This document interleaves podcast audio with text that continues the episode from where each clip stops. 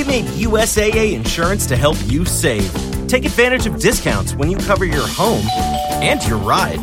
Discover how we're helping members save at usaa.com/bundle. USAA. Restrictions apply.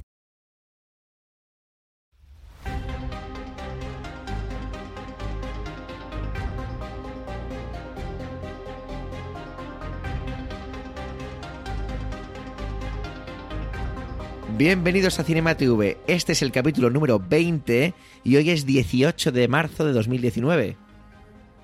Muy buenas, esto es Cinema TV, el podcast de cine y series de televisión realizado de manera aperiódica e indiscriminada por todos los miembros de Emilcar FM. En este podcast, uno de los locutores de nuestra red, o varios, de podcast te van a hablar de una película o serie que haya visto y que te quiera recomendar, para que la veas o para que te ahorres un sufrimiento innecesario. En esta ocasión somos Antonio Rentero, de preestreno. Y Javier Soler, de Trending. Y vamos a compartir con todos vosotros nuestras sensaciones sobre la película. Capitana Marvel. Bueno, buenas noches, don Antonio. ¿Qué tal está usted? Buenas noches, Javier. Es un placer hablar contigo y además verte, porque aún en la distancia, gracias a la tecnología, tenemos aquí el Skype con la cámara puesta para vernos las, las respectivas colecciones de, de friquerías que tenemos detrás bueno, queridos oyentes, vosotros no lo podéis ver, pero lo que tiene Antonio ahí es, espectacular, de verdad, espectacular. Yo tengo una modesta, una modesta colección de dos estanterías, pero Antonio, no vamos a ahondar en ello porque si no sería, sería de, no, tendríamos podcast suficiente para darte, Antonio. Ponemos luego alguna foto. Sí, así eso ponemos alguna cosilla luego. Bueno, Capitana Marvel, ¿cómo, ¿cómo la has visto, Antonio? ¿La has visto en versión original, doblada, en IMAX? Entre... ¿Esto se ha, creado se ha hecho en 3D? ¿Ha habido una edición? Sí, sí, sí. De hecho, esa es la versión que yo he visto, la versión 3D. ¿La 3D? Eh, te, cuento ya mis experiencias con el 3D. A mí no me gusta, sobre todo cuando es, como en este caso, una, ah, una adaptación, es decir, no se ha rodado de manera original en 3D, sino ah, que es una, una transformación, una conversión. Y a mí realmente la, vi en, esa, en ese formato, en 3D, porque por horario no podía verla de otra manera. Tenía que ser versión doblada, que luego si quieres hablamos sobre eh, las versiones dobladas y, originales, y versión doblada y en 3D. Y cada vez me gusta menos, sobre todo, como digo, cuando son conversiones, eh, porque sufre bastante la, la, vista. Vamos, por lo menos en mi caso, que no tengo ningún problema de visión, ni miopía, ni astigmatismo, ni nada y termino con los ojos fatal, con lo cual me imagino que, muchos espectadores que puedan tener algún tipo de problema es incluso peor. Se ve más oscuro, la vista se fuerza, no siempre el efecto 3D es perfecto. Eh, en fin, a mí no, me gusta, pero es que ya digo, es que por horario no la podía ver en otro formato. Yo ya hace mucho tiempo que no veo pelis en 3D, de hace muchísimo. La última que vi en 3D porque es el tema este del 4DX, no sé si has tenido ocasión de ir a alguna sala 4DX. No y llevé a un, le regalé a un alumno mío de bachillerato, que se lo tenía prometido y nos fuimos en verano a ver la de Jurassic World, el, Reino Caído, esta última que hizo Bayona. Y me lo pasé muy bien, pero lo único que me, que me sacaba de la película era precisamente el 3D. Todo el tema de que las butacas se mueven, lo del agua, lo de los fríos y todo eso me, me pareció súper divertido. Nos lo pasamos fenomenal pero el 3D me sigue cansando en la vista. Yo sí que llevo gafas, no como tú, que tienes vista de superhéroe, pero, pero a mí me, pasa igual, el 3D no, no me funciona. Yo siempre pienso que la única película que funciona en 3D es Avatar. Es la única que me funciona. Sí, la verdad es que Avatar funcionaba muy bien en 3D. La invención de Hugo me parece también... A ver, si... Si Scorsese dice de hacer una película en 3D, hay que verla en 3D, por algo. Y además es la única que ha hecho, me imagino que no volverá a hacer ninguna otra. Era un 3D alucinante. Hay por ahí un vídeo del making of, bueno, evidentemente el making of estará en el DVD, me imagino, y en el Blu-ray, pero por internet se puede ver un vídeo del making of de la última secuencia cuando están en la casa con todo el mundo y se ve en un plano secuencia cómo se va moviendo la cámara en 3D para hacer ese plano secuencia o las cámaras en 3D por entre la gente que está dentro del apartamento y cómo se van apartando para dejarle paso a la cámara, cómo se van moviendo las paredes para que haya espacio para la cámara. Y es una coreografía alucinante. Esa y Tron Legacy. Sí. Hombre, Tron Legacy, el, videoclip más bonito de la historia del cine. Eh, más que el videoclip, el musical. El musical. porque es una auténtica ópera 2.0. Esa banda sonora de Daft Punk me tiene enamorado. yo esa película para mí es la banda sonora. Que luego te enseñaré, eh, vosotros queridos espectadores no lo podéis ver, pero yo le estoy señalando con el dedo a mi colación de vinilos que está ahí y ahí está ah. la banda sonora de Tron Legacy en vinilo. En vinilo, o sea, eso es totalmente contrasentido. exactamente. Bueno, yo la vi esta vez doblada, porque esta vez no la fui, no la fui a ver con, con mi pareja, con Katie, porque aún no, no, coincidimos, fui con, fui con unos amiguetes y la vimos en doblada en la sala, una de las salas más grandes del, que fue la sala más grande del mundo durante mucho tiempo aquí en Madrid, la sala 25 sí, la sala 25 del Kinépolis, y bueno, eh, como siempre allí la calidad es, es, espectacular. No es, no es una sala láser ultra de estas, pero bueno, evidentemente se veía muy bien. Y sí que tengo que reconocer que me he acostumbrado a muchas voces en su versión original y me parecía raro ciertos actores, como hablaremos por ejemplo de Samuel L. Jackson o como el agente Coulson, que me parecía raro escucharlos en, en castellano, me, resultaba curioso. Pero bueno, Así, así la he visto yo esta vez. ¿Te parece que vayamos ya directamente con la parte técnica y no la quitamos lo más rápidamente posible? Vamos, vamos con ello. Pues vamos a ver, dirección y guion. Anna Bowden y Ryan Fleck, que yo no, no había visto, perdón, no había visto, no, no he visto nada más de ellos que esta película. No sé si tú los conoces más, que eres una persona versada en estos temas. Pues sé que suelen trabajar juntos, lo que pasa es que provienen más bien del campo de, la televisión y realmente yo creo que aquí en España mm, yo no aseguraría que se haya estrenado alguna película de ellos. los trabajos anteriores eh, más conocidos los podemos decir que son Half Nelson, Sugar, It's Kind of Funny Story y Mississippi Green, que yo creo que ninguno de estos trabajos se han, se han visto no lo conozco, Ninguno los conozco, para que te hagas una idea. A mí, desde luego, no, no me suena. Y luego en televisión sí que es verdad que han tenido algún trabajo más en la serie Billions, por ejemplo, que, esta serie aquí en España sí que sí que se ve, además una serie que aprovecho para recomendar y que algún día haré algún especial sobre ella pero, pero vamos, básicamente no son mm, tan conocidos como otros actores que ya han pasado, perdón, como otros directores que han pasado por el universo cinematográfico Marvel. Y lo curioso es que nos estamos acostumbrados también a los packs de, directores, como, como los hermanos Johnston, pero en este caso además es que es una, una, pareja que toda su carrera, o prácticamente toda su carrera, la han llevado a cabo juntos como pack también de guionistas y directores, algo parecido a lo que sucede con los hermanos Cohen. Así que en ese sentido, lo de que sean dos directores, director y directora, mm, realmente yo creo que no, ha sido ningún problema. Hay veces en algunas películas en las que hay dos directores que por lo que sea se han visto obligados a ensamblar un poco sus trabajos y se puede notar lo que hace uno y lo que hace otro, pero a mí me parece que esto es una pareja que su, su carrera profesional la tiene más que integrada y, trabajan como un equipo a la perfección. Yo en ese sentido no, no se me ha despegado nada en, la película, que solo la he visto una vez, pero bueno, era consciente de que eran dos directores y bueno, a ver si se nota que a uno le van más las escenas de acción y a otro las de crecimiento del personaje, por ejemplo, y no, lo veo bastante equilibrado todo. Yo la verdad es que eh, desde el punto de vista de la dirección, eh, nada ni que decir ni a favor ni en contra. Luego ya desgranaremos un poco cómo nos hemos sentido, que hemos visto en la película, pero bueno, yo creo que teniendo en cuenta que es lo primero que veo de ellos, pues vale, ok, fenomenal. Pues bienvenidos a mi mundo Anna Bowden y Ryan Fleck, o sea que vale, genial. Eh, forman parte también de los escritores, del guion. Aquí hay un montón de gente acreditada. Como son productos Marvel, hay evidentemente mucha gente. En producción pasa un poco lo mismo. O sea que, bueno, esa parte yo creo que a lo mejor, a menos que quieras comentar a alguien en concreto, yo creo que no la podemos saltar directamente al casting y hablar un poco solo de luego la música, que sí que hay un par de cosas que me han gustado.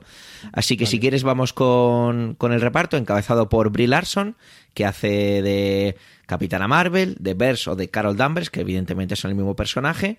Y bueno, Joe Larson es, la, es una actriz que había visto en, eh, con la caravera de cristal y, perdón, la caravera de cristal no. Ahí no la has visto.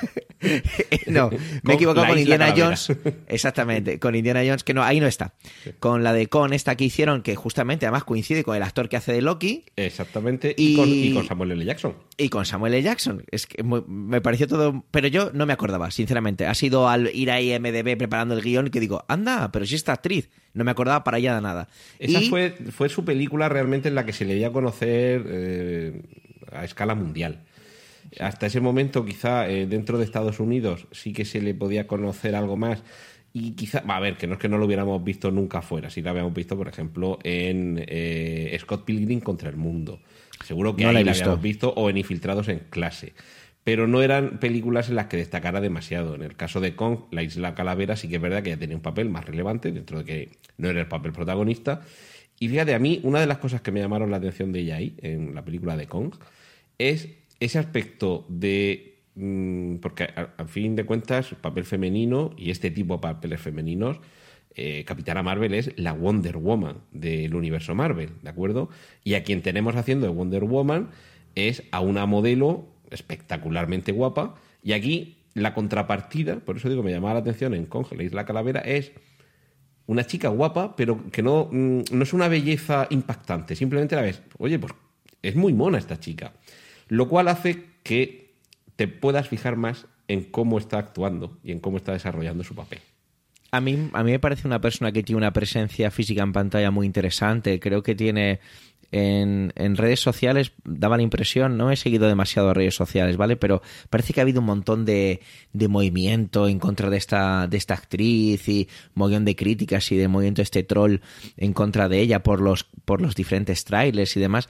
Y yo la verdad es que no me ha, no me ha disgustado en pantalla, me parece que hace un papel muy digno y pone las caras que tiene que poner. No nos olvidemos que estos son superhéroes, que, que esto no es, que esto no es Hamlet, que esto no es Scorsese, que es lo que decías lo que hablábamos antes, quiere decir que es que esto es un superhéroe y bueno, tiene su idiosincrasia, tiene sus características y a mí me ha parecido una chica la mar de correcta, no sé, esa persecución que ahora hay con ciertos personajes o y, más en este caso personajes femeninos como le pasó también en sus inicios a a Gal Gadot con Wonder Woman, no sé, es que no, no entiendo muy bien a qué se debe. Yo creo que, que, es algo estrictamente extra cinematográfico, que más bien puede tener que ver con que se trataba de una película en la que por primera vez en el universo cinematográfico Marvel el principal protagonista es una mujer, además se estrenó la película también el 8 de marzo, Día de la Mujer.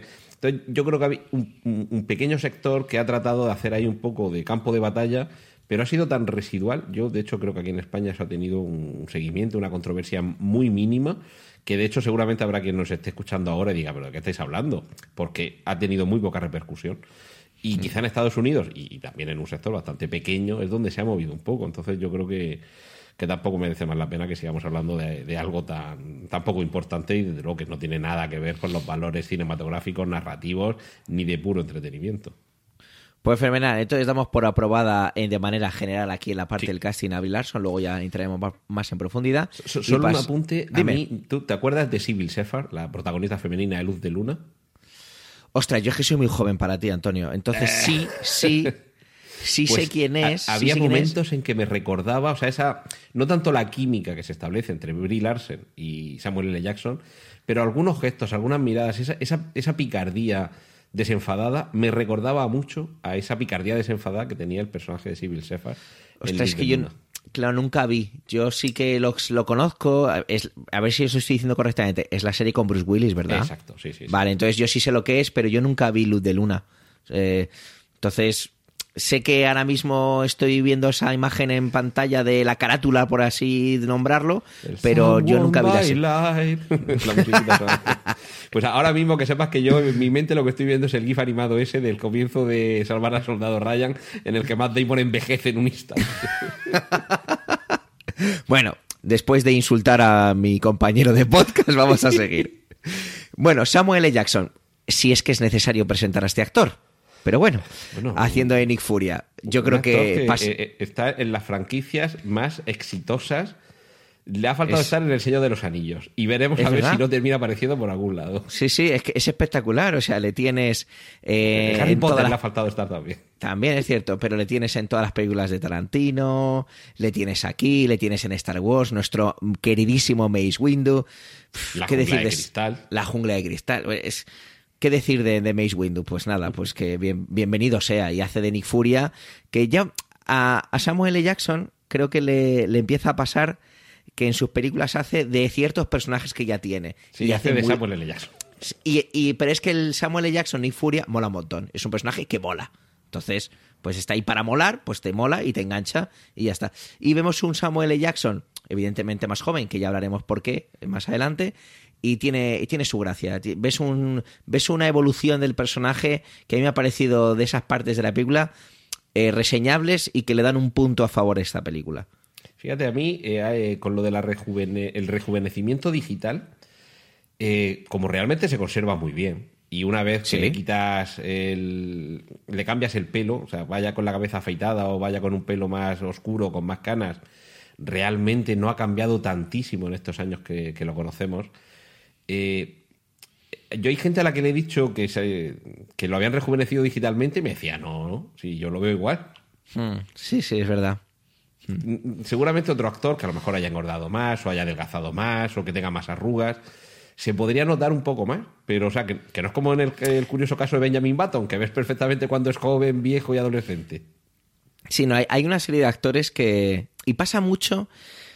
Yo no sé si a ti si tú coincidirás, pero pasa mucho con, con la. tanto con mujeres como hombres de raza negra que llega un momento en la edad que, que no sabes qué edad tienen. Pasa mucho con Will Smith. Will Smith, es que es justo, justo. Jolín, es que Will Smith dices, le ves películas que hizo hace 15 años, le ves ahora y dices, pues está igual. Está exactamente igual. Claro, lo puedes ver un poquito más cachas, un poquito más delgado, un poquito más gordo, pero básicamente la cara sigue teniendo la misma cara que cuando era el príncipe de Bel. Sí, sí, o sea... Y, luego hay pues, quien eh, duda que son ellos la raza superior. es que está claro.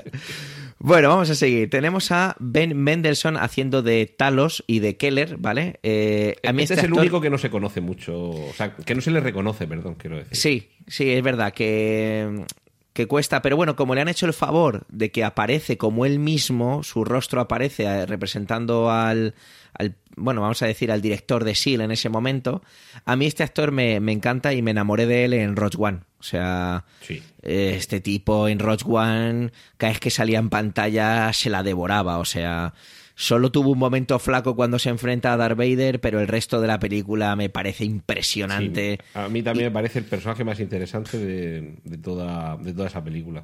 Y no sé si algún día veremos, aunque sea una miniserie, algunos capítulos dedicados a ver cómo evoluciona ese personaje. Solo ah, por el pues gusto de ver a este actor hacer ese personaje. Sí, sí, sí.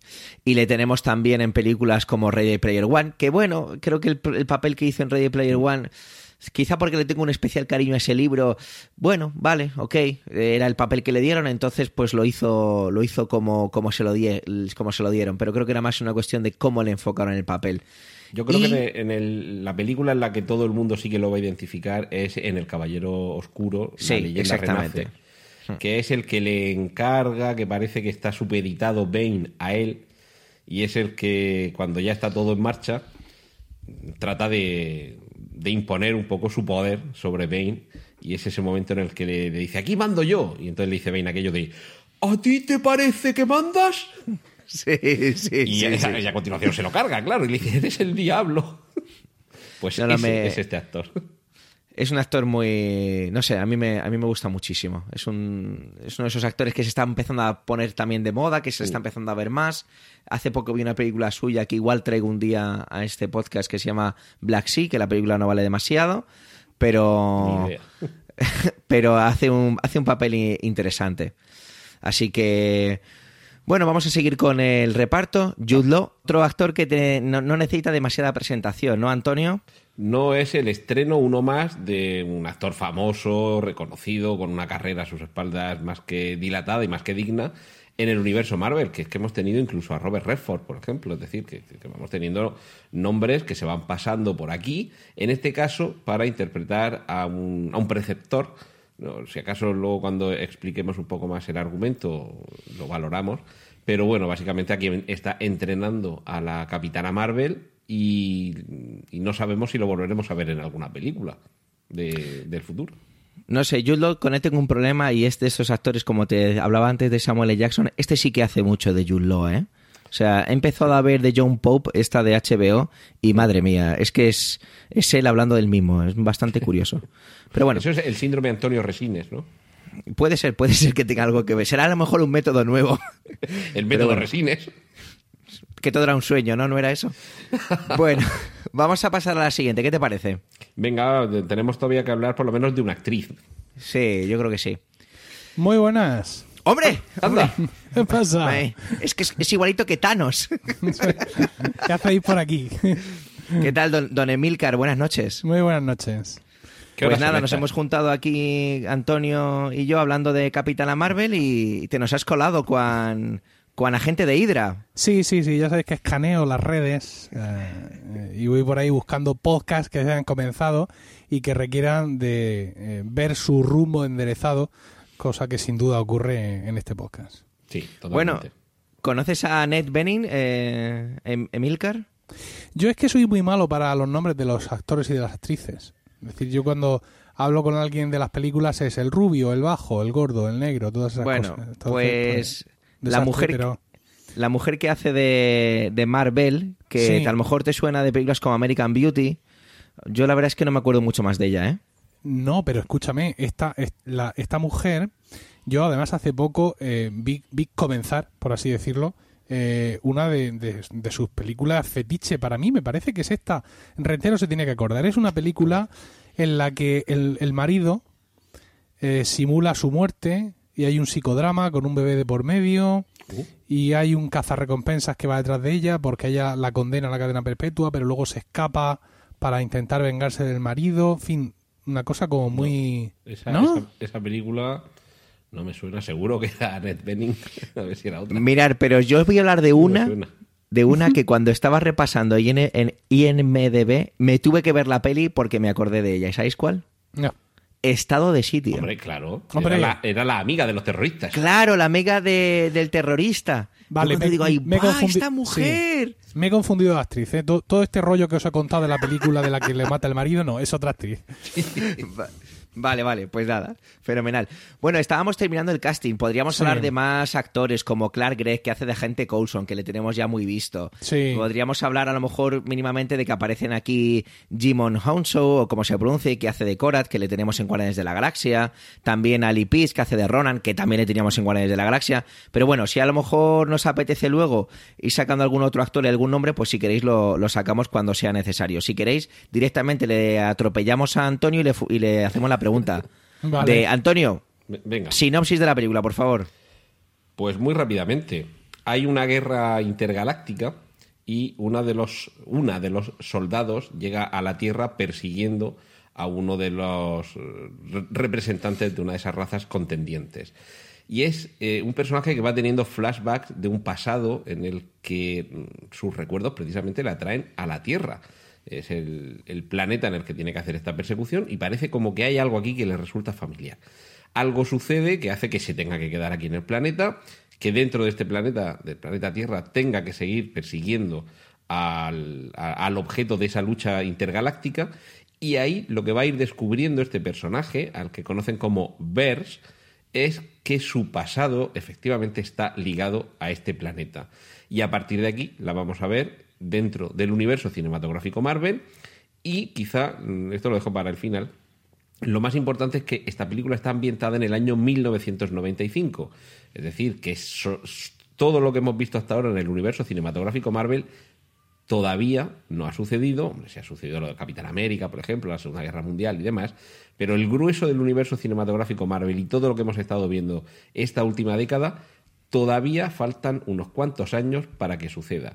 Y esto además lo que permite es que la película tenga una ambientación en los años 90 que a mí es de lo que más me ha sorprendido, porque por detalles muy concretos sí que ves esa ambientación de los años 90, pero te da, en el año 1995 en concreto es cuando transcurre la acción, pero como siempre, excepto algo en los coches, algo en los ordenadores y algo en los móviles, básicamente parece que no ha pasado tanto tiempo desde los años 90. Si no ves ningún momento en el que aparezca un ordenador, un móvil o, un coche, no tienes, salvo por detalles muy concretos de vestuario, la sensación de que estemos en el año 1995. Claro, cuando llega el momento en el que sí lo ves, llega ese contraste y recuerdas que todo esto está ambientado en el pasado, con lo cual esto supone, mm, por meter un poco también la cuña de dónde va todo esto dentro del universo cinematográfico Marvel, es una pausa, es un tomar un poco de impulso echando de hacia atrás para adelantar mucho más. Y ya si queréis entramos más adelante en esto, en el territorio spoilers, dónde y por qué tiene lugar la acción de esta película y por qué se justifica el que ahora contemos este episodio del pasado cuando estamos a punto de llegar al desenlace de la fase 3 con Vengadores Endgame. Fenomenal. Eh, Emilio, dos preguntas. La primera, Eh, ¿Cómo has visto la película? Si en versión original, si en un cine eh, de estos supermodernos en 3D. Por ejemplo, Antonio nos comentaba que la había visto en 3D, yo la he visto en esta, esta vez en versión doblada. ¿Tú cómo la has visto esta película? Pues yo la he visto en un cine majestático, en versión doblada y en dos dimensiones convencionales, las dos dimensiones que amamos y conocemos. Y la siguiente pregunta era si te apetecía añadir algo más a esta sinopsis, argumento que ha hecho Antonio, antes de directamente poner cortinilla de spoilers y empezar a despacharnos como a nosotros nos gusta en Emilcar FM, que es con cuchillo y tenedor. Pues no, realmente no. Realmente quiero la cortinilla de spoilers ya. Fenomenal. Por favor. Pues, pues entonces ponemos cortinilla de spoilers y ahora mismo estamos aquí. Chanquete ha muerto, Luke soy tu padre, ves con cuidado, spoilers por doquier. Bueno, la película comienza de una manera como muy. como un caramelito. Y es esa intro especial que han hecho para el desaparecido Stan Lee, con un gracias Stan. Eh, en mi cine, gente aplaudiendo, gente poniéndose de pie. No sé, yo debo ser una persona que tiene mucho... Celebrate Veterans Day by getting inspired at the National Army Museum in Alexandria, Virginia. Complete the museum-wide scavenger hunt. Hear incredible stories of service from the museum's veteran volunteers and write a message of thanks to those who served. The weekend is packed with free events all in tribute to Army veterans. Plan your visit November 10th through the 12th. Free admission and parking. Do something meaningful this Veterans Day. Get inspired at the National Army Museum. Plan your visit at usarmymuseum.org. That's usarmymuseum.org. PMS, pregnancy, menopause. Each stage of womanhood has its unique challenges. That's why Highlands Naturals new women's multivitamins are formulated with essential daily nutrients plus targeted support for your life stage. Facing PMS? There's a Highlands Multi for that. Navigating pregnancy and morning sickness? That too. In the throes of menopause, our formula is here to support you through hot flashes and skin changes.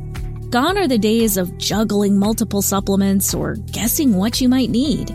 With Highlands Naturals, it's one multivitamin with daily essential nutrients and science backed ingredients to support you. An all in one wellness solution to lighten the load for women? Highlands Naturals is here for it. Find your multi at Amazon or Highlands.com. That's H Y L A N D S.com. Highlands Naturals. We're here for it. Mucha vergüenza porque eso de aplaudir en el cine no lo veo.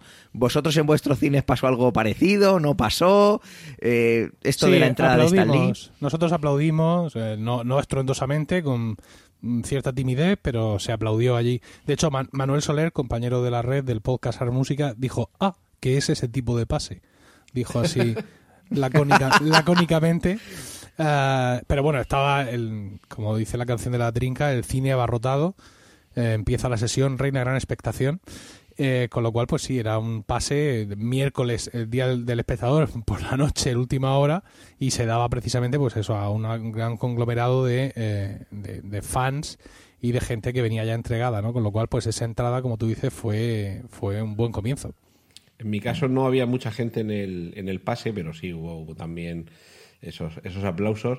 Y fíjate, yo pensaba que iba a haber también algún pequeño aplauso, pero no lo hubo cuando tiene lugar el cameo de Stan Lee, que por mm. cierto se supone que es de los últimos, que los tenía rodados unos cuantos y se supone que ya los dos últimos los vamos a ver, bueno, los tres últimos es este que hemos visto en Capitana Marvel, el que vamos a ver enseguida en Spider-Man Lejos de Casa y el que veremos en Los Vengadores Endgame que yo creo que esos dos pues, van a ser las últimas veces que le veamos, ojo, que le veamos en unas escenas que haya grabado él.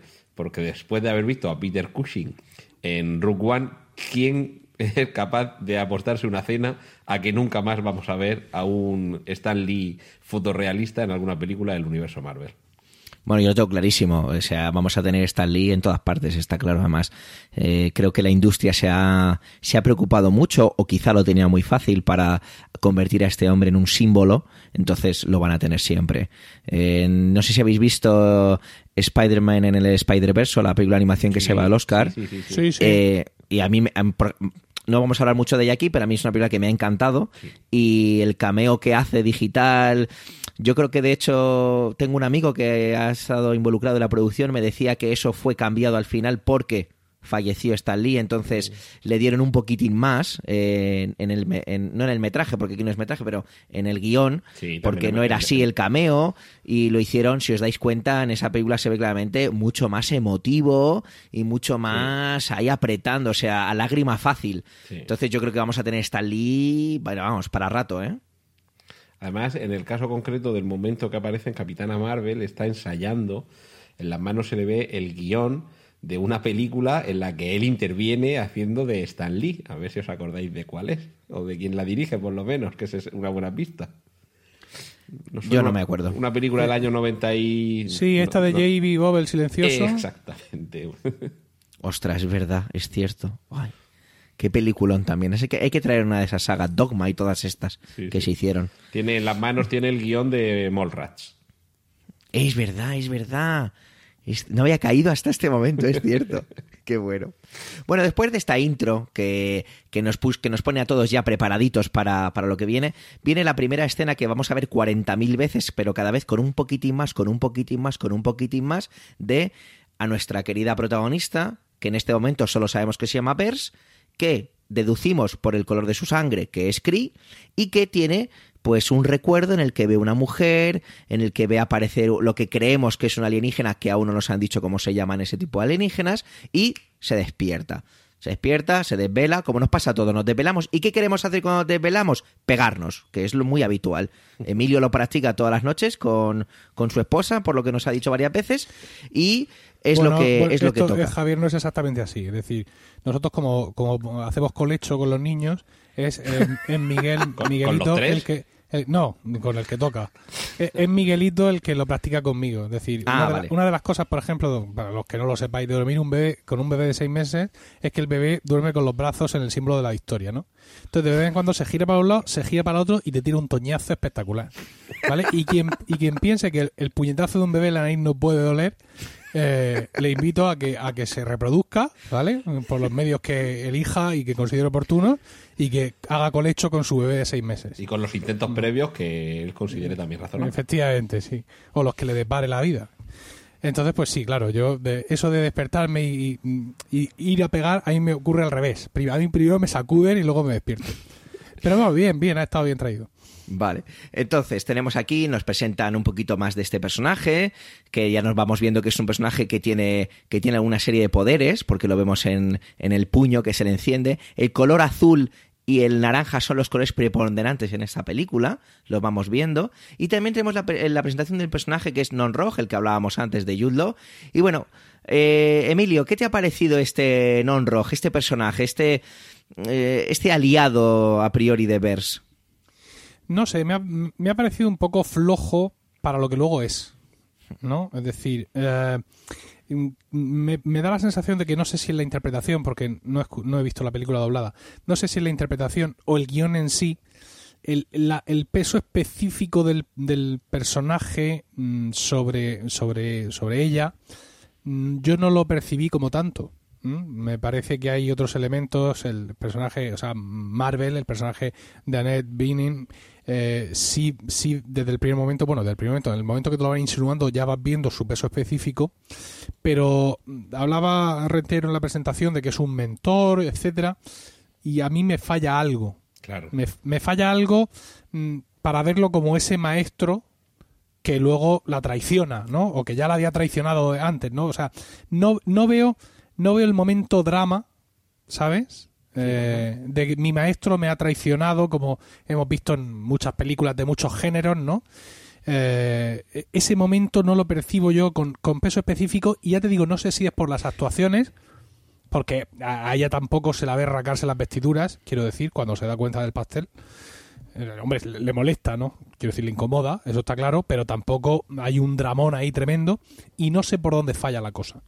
Yo creo que no se ha construido bien no solo el personaje, que es, demasiado plano, sino sobre todo la relación entre ambos, porque yo me, refería a la palabra preceptor o mentor, pues son unas palabras que las vemos un poco viejunas, y se mm. supone que como todo esto del viaje del héroe, que lo hemos visto en Alicia en el País de las Maravillas, en Matrix, en la Guerra de las Galaxias, en Harry Potter y en cualquier narración, eh, claro, asimilémoslo a que esa traición de quien te ha preparado para ser aquello en lo que te conviertes le pasa a Luke Skywalker con respecto de Obi-Wan Kenobi, de Obi-Wan Kenobi. Eso es lo que no hemos visto aquí. No hemos visto esa relación previa. Fijaos que en la Guerra de las Galaxias, en, el episodio 4, vamos, en la primera, la, primera que se estrenó, eh, realmente han estado muy poco tiempo juntos Luke Skywalker y Obi-Wan Kenobi.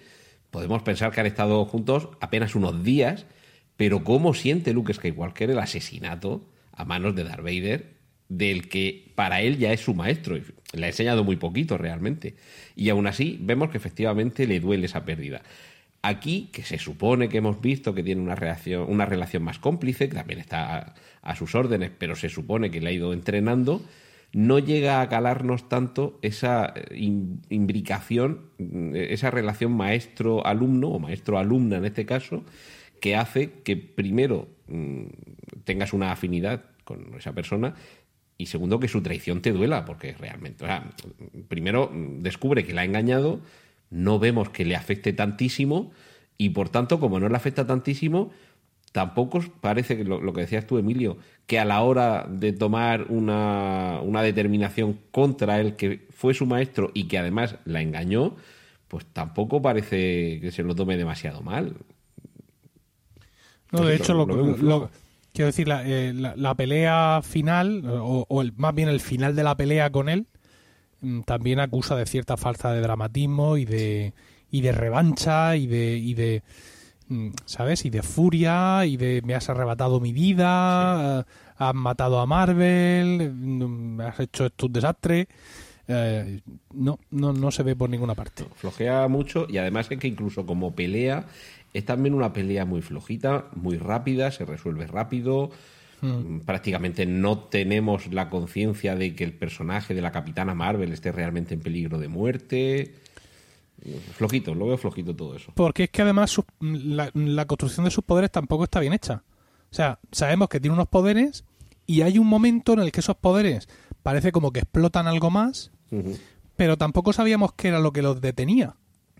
¿No? No, no sabíamos si era una falta de confianza en sí mismo, que no se le habían alineado los chakras. Eh, eh, yo qué sé. Mm, y entonces de pronto es como muy poderosa. Sí, pero no sabemos por qué. Y ella tampoco se, eh, mm, tampoco se le ve a ella, digamos, mm, temblorosa de su nuevo poder, ¿no? Bueno, vemos esa, esa especie de, de limbo extraño en el que es como, como cuando en Matrix entran en el, sitio ese donde aprende Neo a hacer Kung Fu. Y aquí hmm. es algo así parecido, tenemos que ir a un plano astral para vencerla. Y en ese plano astral, en lugar, en lugar de vencerla, lo que hacemos precisamente es reforzarla. Es un poquito, un poquito endeble también. Sí, sí, sí, esa salida ahí, esa... Eh, digamos, eh, viene a ser esto el resultado de esa especie de debate con la conciencia esta colectiva CRI, o como infierno se llame, Suprema inteligencia, creo que la llamaban. Sí, y, claro, sale de ahí la cosa un poco, como tú dices, ah, pues mira, como si se lo hubiera llevado de premio, ¿no? Eh, como si tuviéramos, como si la, la, suprema conciencia hubiera sido la digamos la barrera que le impedía a ella desarrollar eh, todos esos poderes que al principio me da la sensación mm, en, en, algún momento cuando ellos dicen lo que lo que se da puede ser retirado Da la sensación como que, luego no sé, vemos que no, como que esos poderes se los han dado ellos, ¿no? Mediante alguna especie de ritual, eh, algo como muy sagrado, cuando luego, bueno, no es así, pero luego además es una cosa que se activa y se desactiva con un botón en el pescuezo. Es decir, que, que, mm, el tema de, los poderes de ella mm, no está eh, bien traído y además mira, yo iba todo el rato, conforme avanzaba la serie, me acordaba de Carol Danvers, de la Carol Danvers, digamos, del universo Marvel. Mm, de los cómics. De los cómics. Y iba viendo los, los paralelismos. Yo sé, evidentemente, que el universo eh, este cinematográfico mm, mm, tiene que tener otros puntos de partida, pero desde luego en este personaje me parece que es, cuanto más cerca han estado del original en algunos momentos, pero en otros momentos no han sabido aprovechar eso porque a la Carol Danvers original la coronel Carol Danvers de las Fuerzas Aéreas de los Estados Unidos eh, es comparte vuelo con, eh, con el Capitán Marvel en, aquel momento, un soldado Kree que tiene una identidad, digamos, eh, terráquea, se hace pasar por un, por un terráqueo y andando ellos dos por ahí, él simulando ser pues otro soldado y ella como coronel, hay un accidente de carácter nuclear, que esto siempre viste mucho, y entonces se mezclan sus ADNs. ¿A quién no le ha pasado esto, Antonio? Y eh, con eso. Bueno, en, tu, casa ha pasado tres veces. Efectivamente. Entonces, con ese ADN mezclado por la cosa nuclear, es como ella digamos, coge esos partes de esos poderes en sí que se le fusionan en el ADN y es cuando se convierte en Miss Marvel. Y aquí tenemos más o menos lo mismo. Hay un personaje en Marvel, en este caso eh, Annette Bening.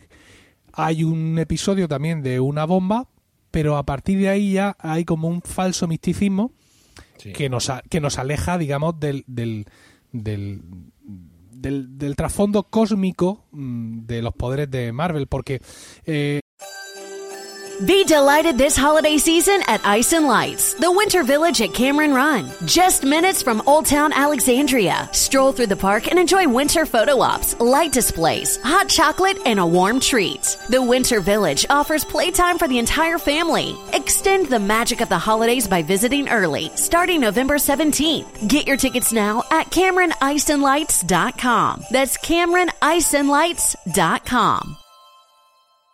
How powerful is the Cox network? So powerful that one day the internet will let your doctor perform miracles from thousands of miles away. Connecting to remote operating room. Giving a whole new meaning to the term house call. Operation complete. The Cox network. With gig speeds everywhere, it's internet built for tomorrow, today. Cox, bringing us closer. In Cox serviceable areas, speeds vary and are not guaranteed. Cox terms apply. Other restrictions may apply. Eh, en el universo cinema, en el universo Marvel, digamos que hay varias divisiones, ¿no? Están los mutantes, por un lado, están los Vengadores, por otro, están los Cuatro Fantásticos, por otro, hay como varias familias, y luego está toda la parte cósmica, mm. que pues son estos los Kree, los Skrull, la madre que los parió. Entonces, pues, eh, parece aquí me, hecho en falta, digamos, ese peso cósmico, cuando en realidad el personaje de Capitán Marvel viene a encajar en ese hueco en el universo cinematográfico. Entonces, pues, es todo un poco confuso. A mí, fíjate, mm, estando de acuerdo contigo, sí que le veo un, por ahí hacer de la necesidad virtud el acierto de cómo lo han, de cómo lo han trasladado esas distintas inspiraciones del universo de los cómics al universo cinematográfico Marvel, por sintetizarlo, por hacerlo más sencillo y sobre todo por aquello de aprovechar lo que ya teníamos. Eh, o sea, eh, me gustaría saber en qué momento alguien, alguien dijo, espérate, la capitana Marvel va a obtener sus poderes del Tesseracto ahí quería llegar yo. Claro, porque al, final, en ese sentido sí que te digo que lo veo muy bien traído, porque hubiera sido quizá más interesante, porque ya te abre una puerta a un nuevo universo por el que puedes continuar. Eh, hablar de un Capitán Marvel, por ejemplo, o sea, de, de, Marvel, pero Marvel como personaje masculino, que es el origen en el cómic.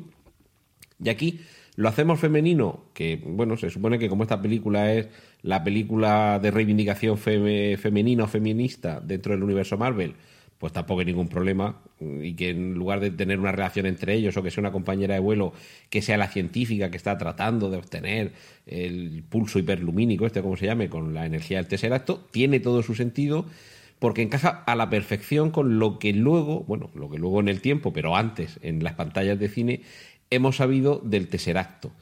Y, y, además permite encajar, mm, que siempre habrá algún fleco por ahí suelto, pero bueno, encaja bastante bien el tesseracto en toda la línea evolutiva permite que de ahí extraigamos los poderes en lugar de meternos en consideraciones más complejas, aunque probablemente se, pueden, eh, se podrían haber aprovechado para ya tener ahí un punto de partida para otras películas, incluso para precuelas. Pero yo en ese sentido creo que han hecho de la necesidad virtud, como decía, y, aunque sea martillazos, lo han encajado ahí, mm, guarda coherencia con el resto del universo cinematográfico Marvel y quién sabe si en algún momento toda esa guerra Kree-Skrull no nos permitirá en algún momento que haya alguna tanda de películas, una, una sola o una trilogía, que se centren específicamente en todo ese rico universo eh, al estilo un poco de lo que sucede con Guardianes de la Galaxia, que también es una puerta a otro de los universos dentro del universo cinematográfico Marvel, que por suceder fuera del planeta Tierra, eh, pues ya digo, es una puerta a otro universo. Y aquí, si esto si queréis lo hablamos o no lo hablamos, eh, a mí me parece que nos hemos ido demasiado pronto en el universo cinematográfico Marvel al espacio. Hay muchos villanos. eh, todavía en la Tierra que nos los estamos perdiendo. Y sobre todo, mm, es que después de Thanos, que se carga con un chasquido de dedos medio universo, eh, ahora va a venir Galactus, que lo único que hace es comerse un planeta. O sea, que, que- que- me perdonáis, pero ¿qué, qué, qué mierda de amenaza cósmica es un señor que es muy grande y solo se come un planeta? Thanos ha hecho desaparecer la vida del universo. Galactus ya ha salido, rentero. Eh, En una de esas películas en el de- universo- pero en el universo cuatro- cinematográfico Marvel no. No, ha salido una de esas películas espantosas de los Cuatro Fantásticos. Y solo No se veía la sombra del gorro. No, re- ne- no recuerdo en cuál de ellas. No, era como una especie de nebulosa rara. Sí, sí, pero eso que en la nebulosa se veía una forma que era la sombra de el, el- el sombrero, el gorro ese raro que lleva Galactus. Era el, los cuatro fantásticos y Silver Surfer. Estamos. Bueno, vamos, vamos a poner un poquito de orden por aquí, porque os habéis ido lejísimos. De hecho, he tenido que coger un par de, y hacer un par de saltos, porque os habéis ido que casi, casi tengo que ponerme el traje espacial. Eh, mi pregunta fue que qué os había parecido Jude Law, y de repente habéis llegado donde habéis llegado. Yo lo que quería llegar con esta pregunta era que para mí la manera de, de sintetizar mi opinión sobre la película es la opinión sobre este personaje. Y es lo que habéis dicho los dos realmente. Que todo, y lo habéis dicho varias veces a lo largo de vuestras exposiciones, y es, la película a mí me ha, me ha parecido una película bien, pero no es redonda. No me ha parecido redonda en ninguno de los aspectos que ha mostrado. Me lo he pasado bien, por supuesto, pero no, no me ha dicho mucho más que lo que suponía que me iba a dar. Y se ha esforzado, creo, muy poco la producción en dármelo.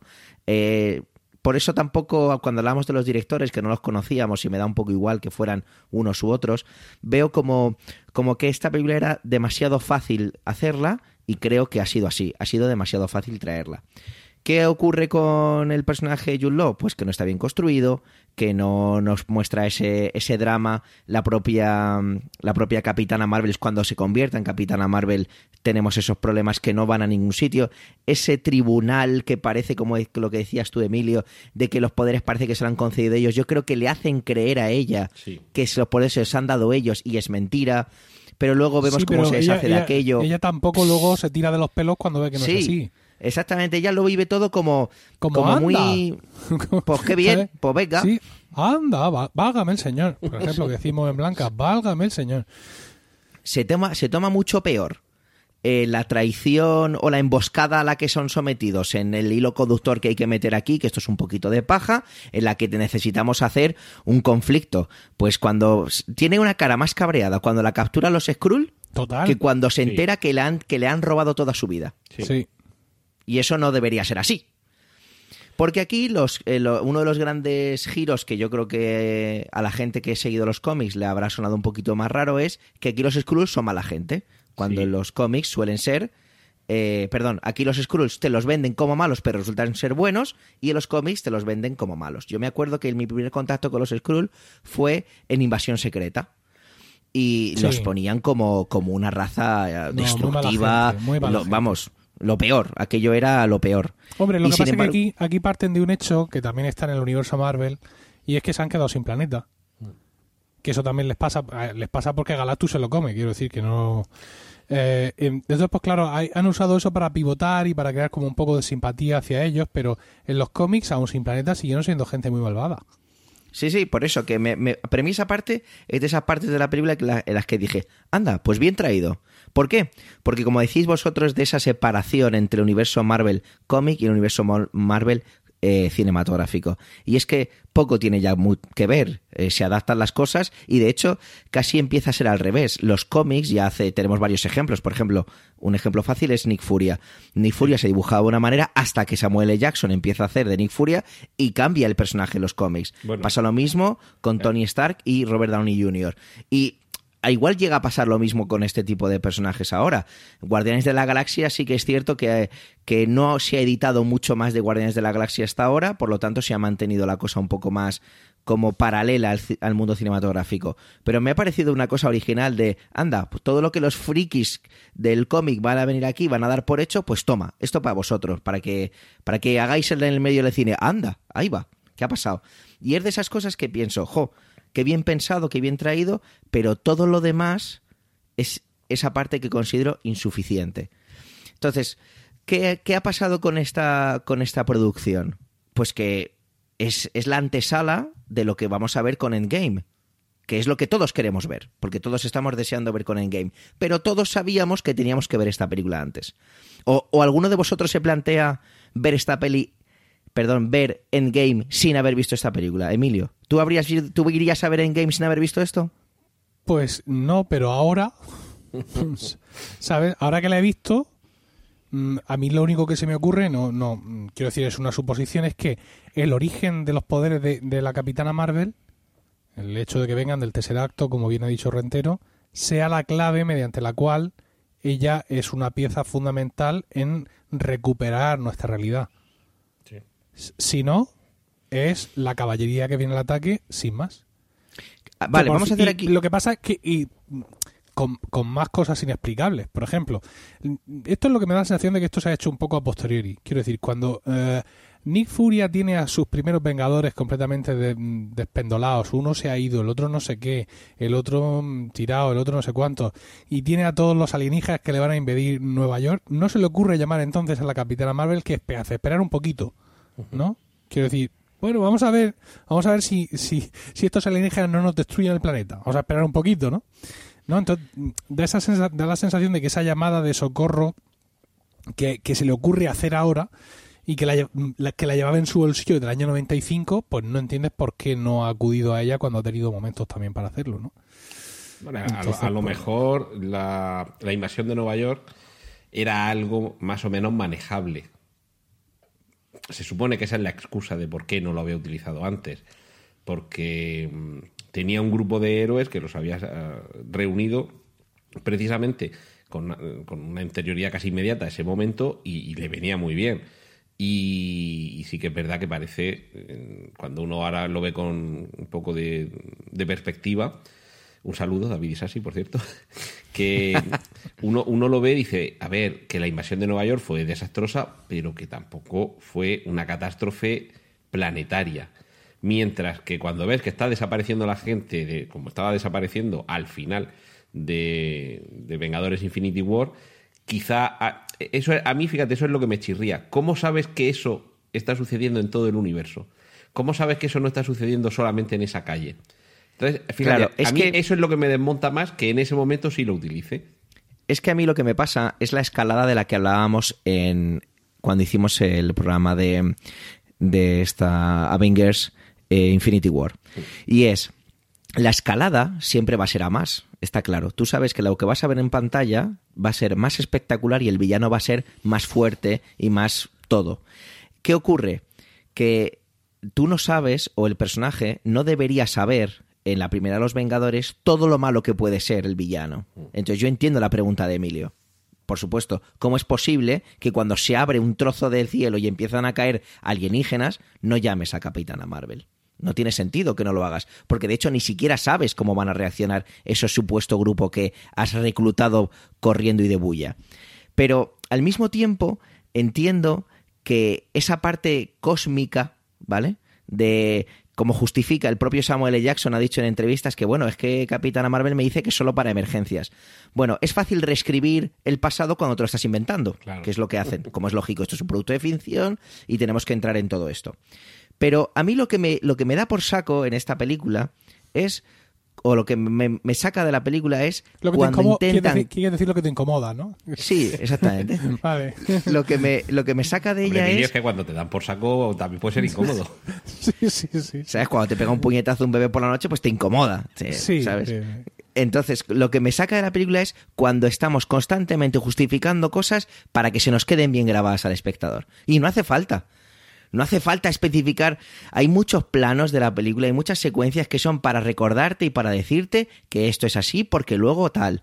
Como puede ser la tontería, es- esas escenas en el ordenador de eh, Vengadores, los Vengadores, el quitar esta, el quitar esta frase, el poner aquella todo ese tipo de cosas me parece que no tienen demasiado sentido porque no hacen falta. Sin embargo, chico, haber contado mejor más otras cosas, ¿no?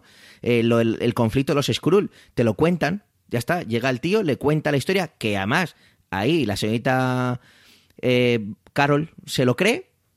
O sea, vale, pues vale, pues me lo creo. Me creo que los Skrull soy buena gente. Ya está. Solo me habéis secuestrado y me habéis intentado sacar toda la, mi movida de la cabeza, pero me creo que soy buena gente. Fenomenal. Entonces, No sé, es una película que... How powerful is the Cox network? So powerful that one day the internet will let your doctor perform miracles from thousands of miles away, Connecting to remote operating room. giving a whole new meaning to the term house call. Operation complete. The Cox network. With gig speeds everywhere, it's internet built for tomorrow, today. Cox, bringing us closer. In Cox serviceable areas, speeds vary and are not guaranteed. Cox terms apply, other restrictions may apply. Taking charge of your future starts with taking the first steps. And saving up to $30 a month on Cox Internet with the Affordable Connectivity Program makes those steps easy to take. Whether they bring you to click upload on your first short film or join now for an online book club. Applying is easy. See if you qualify at cox.com slash ACP. Non-transferable one per household application and eligibility decisions are made by the FCC. Cada vez que le he ido recordando más, veo que me ha divertido menos. ¿Te ha, pasado, te ha pasado como el que le dejaba tirado el coche en la carretera iba a pedir el gato hidráulico al que estaba en la casa ahí mientras iba lloviendo, ¿no? Empezaba con mucha educación y se iba cabreando pe- pensando, madre mía, Claro. este no me lo va a dejar. Y al final llega, abre, abre la puerta y lo que hace es directamente insultarle porque se ha ido cociendo él solo en, en su propia película interna. Y, Pues- y yo no sé si precisamente lo que estamos haciendo hoy con este análisis aquí en Cinema TV es precisamente esta película que ha dejado contenta a tanta gente y que la ha convertido en una de las más taquilleras de la historia, es precisamente desmontarla porque realmente ni es una buena película, ni es una película que entretiene tantísimo como otras del universo Marvel. Vamos ya a centrarnos ahí en el tiro. Y desde luego, de todas las que hay en el universo Marvel, no es de las mejores ni de lejos, pero es que sobre todo es de las que menos aporta a todo lo que se nos está contando en el universo Marvel Ahí está. como tú bien dices, a, ver, a mí no, a- yo no me planteo en ningún momento ir a ver Vengadores Endgame sin haber visto esta. Sé que no me va a aportar muchísimo, pero bueno, es un pequeño capítulo más en la entrega. Eh, pero no es el capítulo más importante. Simplemente vamos a ver por qué ese busca suena y vamos a ver, vamos a conocer algo de quién vendrá cuando se responda a esa llamada. Pero, ojo, es que a mí, por ejemplo, Black Panther en ese sentido tampoco me está aportando tanto. O sea, de- de- dentro de toda la narrativa de, las tres fases que llevamos ya, eh, luego si queréis hacemos un ranking de las películas que sí que de verdad soportan el peso de toda esa trama de fondo, de las joyas del infinito y demás historias.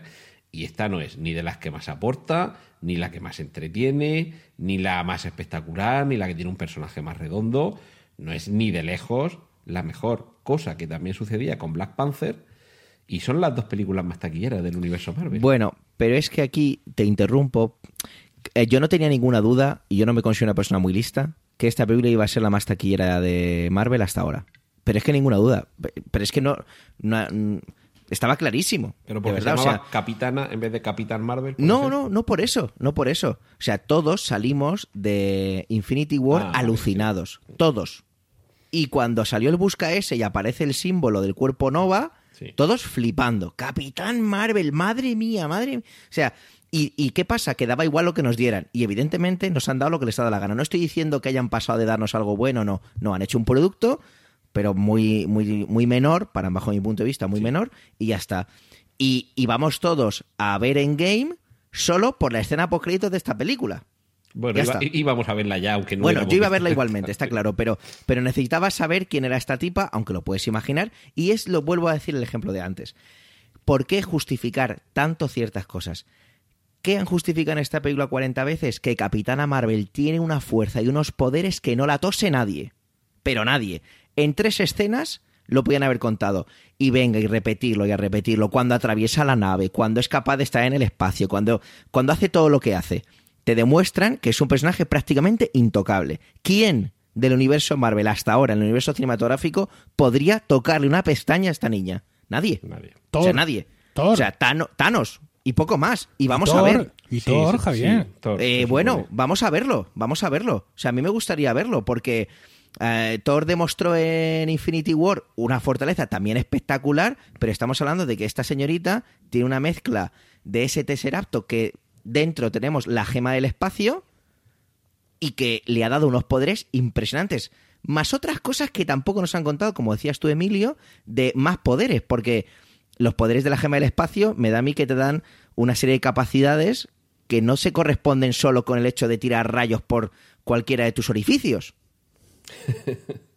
bueno, por cierto, ya sería muy discutible.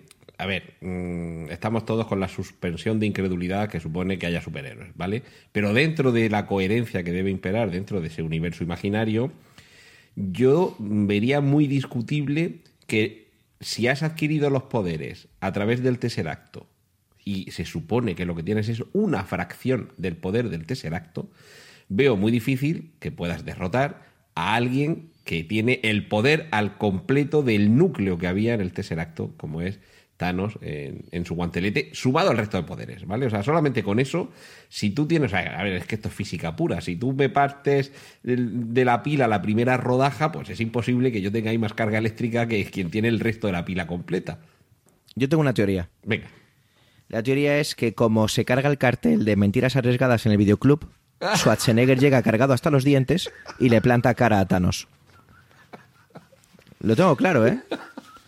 Porque un, un, cartel de mentiras arriesgadas no se rompe. Eso es sacrilegio de la historia del cine. Eh, bueno, también no descartes que sea un poder homeopático, entonces al estar más disuelto. Pero ¿por qué os metéis tanto con la homeopatía si nunca le ha hecho nada a nadie? Total. Claro. A ver, pero hay una cosa que, que, yo creo que tenemos que, que no debemos de perder de vista y es que no creo que esto se trate de derrotar a Thanos. Thanos está ahí en su granja tan tranquilo, si él el trabajo ya lo ha hecho. Mm, quiero decir que, no, no, ha amenazado con, con cargarse a la mitad de la mitad. Mm, Thanos ya ha terminado. Lo que nos da la sensación a todos, o por lo menos eh, muchas teorías se han, ido por ahí, es que lo que se va a intentar es de alguna forma alterar la realidad mediante un viaje en el tiempo, mm, por ahí como sea. Por así, no, no, no nos olvidemos que esta, digamos, este final es el que eligió el Doctor Extraño como el, único posible. Para, para, digamos, para salvar a, toda la existencia, ¿no?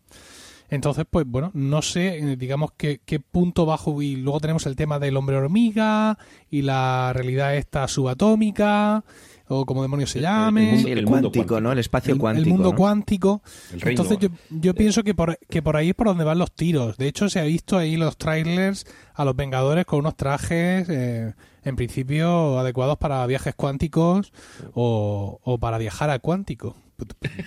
Virginia, estado de Virginia. Sí. Eh, entonces, pues yo pienso que la cosa va a ir por ahí y no, no creo que vayamos a ver un enfrentamiento directamente con Thanos o al menos con este Thanos. Quiero decir, con, con, el Thanos que ya ha hecho su trabajo, ya ha chasqueado los dedos y ya se ha hecho granjero. Quizá el, el rebobinado en el tiempo sí pueda llevar a un enfrentamiento con ese Thanos previo a chasquear los dedos y se pueda aprovechar algo del metraje que se rodó para la peli anterior, ¿vale? Y, y, pero no, no lo sé, no lo sé, no lo sé. Eh, como decía Steve Jobs, permaneced hambrientos, permaneced locos. Bueno, yo creo que... Puede ocurrir de todo aquí yo creo que, que, antes lo comentaba Antonio antes de la zona de spoilers sobre el tema de la nostalgia. Vamos a hablar de esa nostalgia, ¿vale? Aquí en la película tenemos unos momentos muy bien definidos, como yo decía antes lo de mentiras arriesgadas cuando se queda en el video en el videoclub y tenemos una serie de... Y está claro que la nostalgia está de moda, lo, hemos, lo vivimos constantemente, la gente comprándose iPods, shuffles y cosas así. Y lo tenemos aquí representado. ¿A vosotros os ha gustado toda esa parte? Antonio, tú que eres así el más jovenzuelo del lugar. Sí, justo. Sí, fíjate que a mí, de la película, mm, casi que lo que más me ha gustado ha sido ese repaso por los años 90, sobre todo desde el punto de vista musical, porque ha sido donde sí que se notaba un poco más en la ropa muy poquito, en los coches, estamos tan acostumbrados a ver esos coches de los años 90 más cuadradotes que mm, en series e incluso en películas más actuales que tampoco nos llama tanto la atención fuera de Estados Unidos. Me imagino que en Estados Unidos le llamará tanto la atención como si en una película eh, hoy mm, que se estrena esta semana en España ves que toda la gente lleva el Renault 19, no el Megan que hay ahora, sino el Renault 19 de los años 90 pero la música sí que mm, mm, me ha parecido una elección magnífica para subrayar muchos momentos, para subrayar la época en la que estábamos y luego en la selección de canciones, que si queréis entrar más, con más detalle en esto o no, lo que queráis, que la mayoría de las canciones tenían o bien en el título o bien en la letra alguna referencia a cuestiones muy identificadas con la parte femenina, que, que, que insisto que es en los que más se quería resaltar en esta película, que es la primera del universo cinematográfico Marvel, que su protagonista es, es una mujer. Y si, si, no queréis que entremos a hablar de todos estos temas, de lo que dicen las letras de las canciones, que sería quizá más complejo, por lo menos sí que hay una, que es la canción de You Gotta Be, de Desiree, esa que va, eh, que va diciendo tienes que ser dura, tienes que ser fuerte.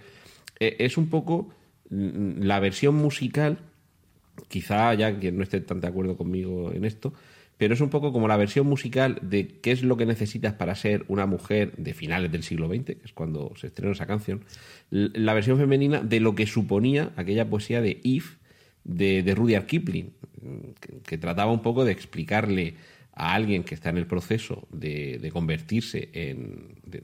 de, madurar. Eh, qué es lo que tiene que hacer. Aquello de si eres capaz de, de apostar todo en un solo golpe de suerte y jugártelo. Algo así, como una serie de, de reglas que si puedes mantener la cabeza en tu sitio cuando todos a tu alrededor la pierden y te culpan a ti, pues algo parecido a eso, pero en versión femenina, y me daba la sensación de que se quería recalcar primero el proceso de búsqueda que tiene el personaje de Carol Danvers, se tiene que buscar a sí misma como individuo, porque su pasado le ha sido hurtado, pero, pero también se tiene que buscar a sí misma como, como agente, como agente en el sentido de actuar, de, ser motor del cambio.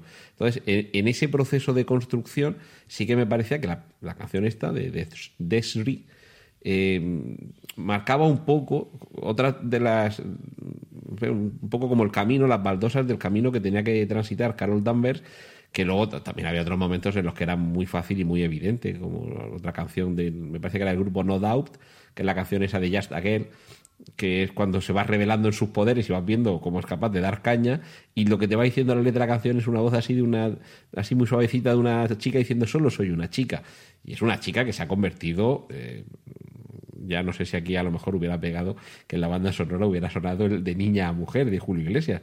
Pero es esa transformación, es esa transformación realmente la que hemos visto. De una mujer que estaba perdida a una mujer que se encuentra, de una mujer que era una gente en manos de otros, porque su preceptor era quien la manejaba y la guiaba, a una gente que ya es independiente, que ha ganado su propia libertad porque se conoce, porque ya sabe quién es y sabe qué es lo que es en ese sentido, la música sí que me ha parecido que ha acompañado muy bien toda, toda esa historia. ¿A ti, Emilio, la nostalgia? no, mm, todo lo que ha dicho Antonio me parece muy bien, pero es que una vez más todo esto es como muy flojo. Eh, por, resaltar algo. ¿eh? creo, creo, creo que mm, el análisis de las letras de, la, de, la, de las canciones nos lleva a sentimientos y a situaciones más intensas que las que vemos en pantalla. Sí. No, dices dice que da la sensación como que en este caso el, la guarnición es el plato principal. Sí. Porque en ningún momento el personaje ni las escenas nos transmiten la intensidad de todo esto. Para mí la nostalgia ha venido de otra forma y es que eh, yo empecé a leer cómics Marvel porque encontré en los cómics de mi tío, el hermano de mi madre tiene solo 10 años más que yo, y estando allí en casa de mis abuelos, encontré algunos cómics Marvel de los que publicaba la editorial Vértice hace 20 millones de años. En los 70, en, sí, en blanco y negro, eh, recomponiendo las páginas, o en fin, un, disparate. Y eh, para mí, aquello eran los Vengadores, los Cuatro Fantásticos Spider-Man. Y un día pasé al kiosco y de pronto vi Los Vengadores anual. Era ya la publicación en color de eh, digamos, la serie que estaba en curso en aquel momento, en los 80, editados por Forum, aquí en España, por Comic Forum. Y ese fue el primer cómic de la nueva Marvel, o sea, el primer cómic Marvel moderno, por así decirlo, que yo, que yo me compré y que yo leí. Y ese eh, anual eh, número 10 de Los Vengadores cuenta la historia, es el increíble capítulo en el que conocemos como Pícara, eh, asalta a Miss Marvel y le roba sus poderes y la personalidad y la memoria. Y luego ataca a los Vengadores, les pega una paliza, aparece la hermandad de mutantes diabólicos, aparecen los X-Men, eh, Carol Danvers se, queda hecha un guiñapo sin memoria, sin poderes, sin nada, y a partir de ahí empieza un poco la reconstrucción de un personaje que había sido miembro de los Vengadores hace unos meses, pero que había desaparecido, por así decirlo, de la escena. Y aquello me impresionó muchísimo, ¿no?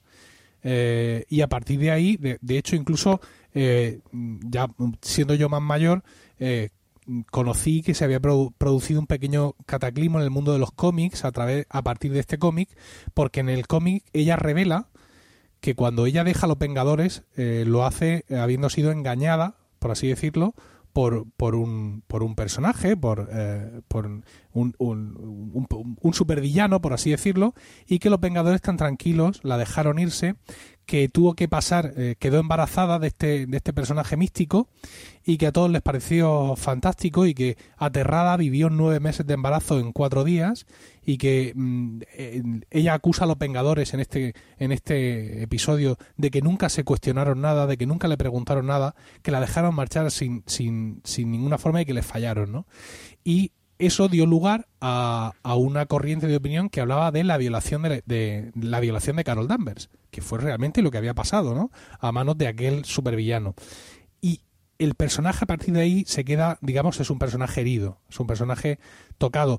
Eh, lo hemos visto en la película también en cuanto a que, bueno, por el motivo que sea, no, no tiene su memoria, no tiene su personalidad pero luego es capaz de recuperarla todo. En los cómics, en nuestros cómics, de, en el universo de los cómics, Carol Danvers nunca se recupera de esto. O sea, es una mujer que ha sido violada, ha sido ultrajada, sus amigos la han traicionado, ha perdido sus poderes, sus poderes luego recupera a otro, luego consigue recuperar toda su personalidad, pero es una mujer que sufre muchísimo eh, eh, todo el tiempo. Y yo, eh, para mí la nostalgia ha sido querer ver en esta Carol Danvers del universo cinematográfico e, e, ese sufrimiento que catapultaba al personaje a querer superarse, a querer eh, conseguir sus objetivos y no encontrarlo. No, es un personaje, una versión demasiado edulcorada del personaje. Muy, muy plano, muy plano, Antonio.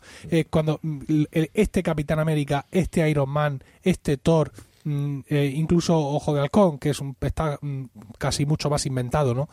te ofrecen imágenes nuevas, te ofrecen posiciones nuevas, pero esta esta no es Carol Danvers. No. De hecho, eso sí que es verdad que supuso una cierta catarsis en el, en el universo de los cómics Marvel, pero quizá habría que recordar también que eh, el Capitán Marvel, que es el antecedente de la Capitana Marvel, es el primer personaje que muere, pero o sea, un personaje superheroico, no un villano. Que, para más, que muere de verdad. O sea, no es como la muerte de Superman, que al año siguiente ya teníamos todavía a Superman funcionando. No, no que el Capitán Marvel murió y no ha vuelto. No, pero y hace muy poco, hace pocos años. Que, no murió en acto de servicio. No, murió de cáncer. Que murió de cáncer, murió de cáncer en su cama.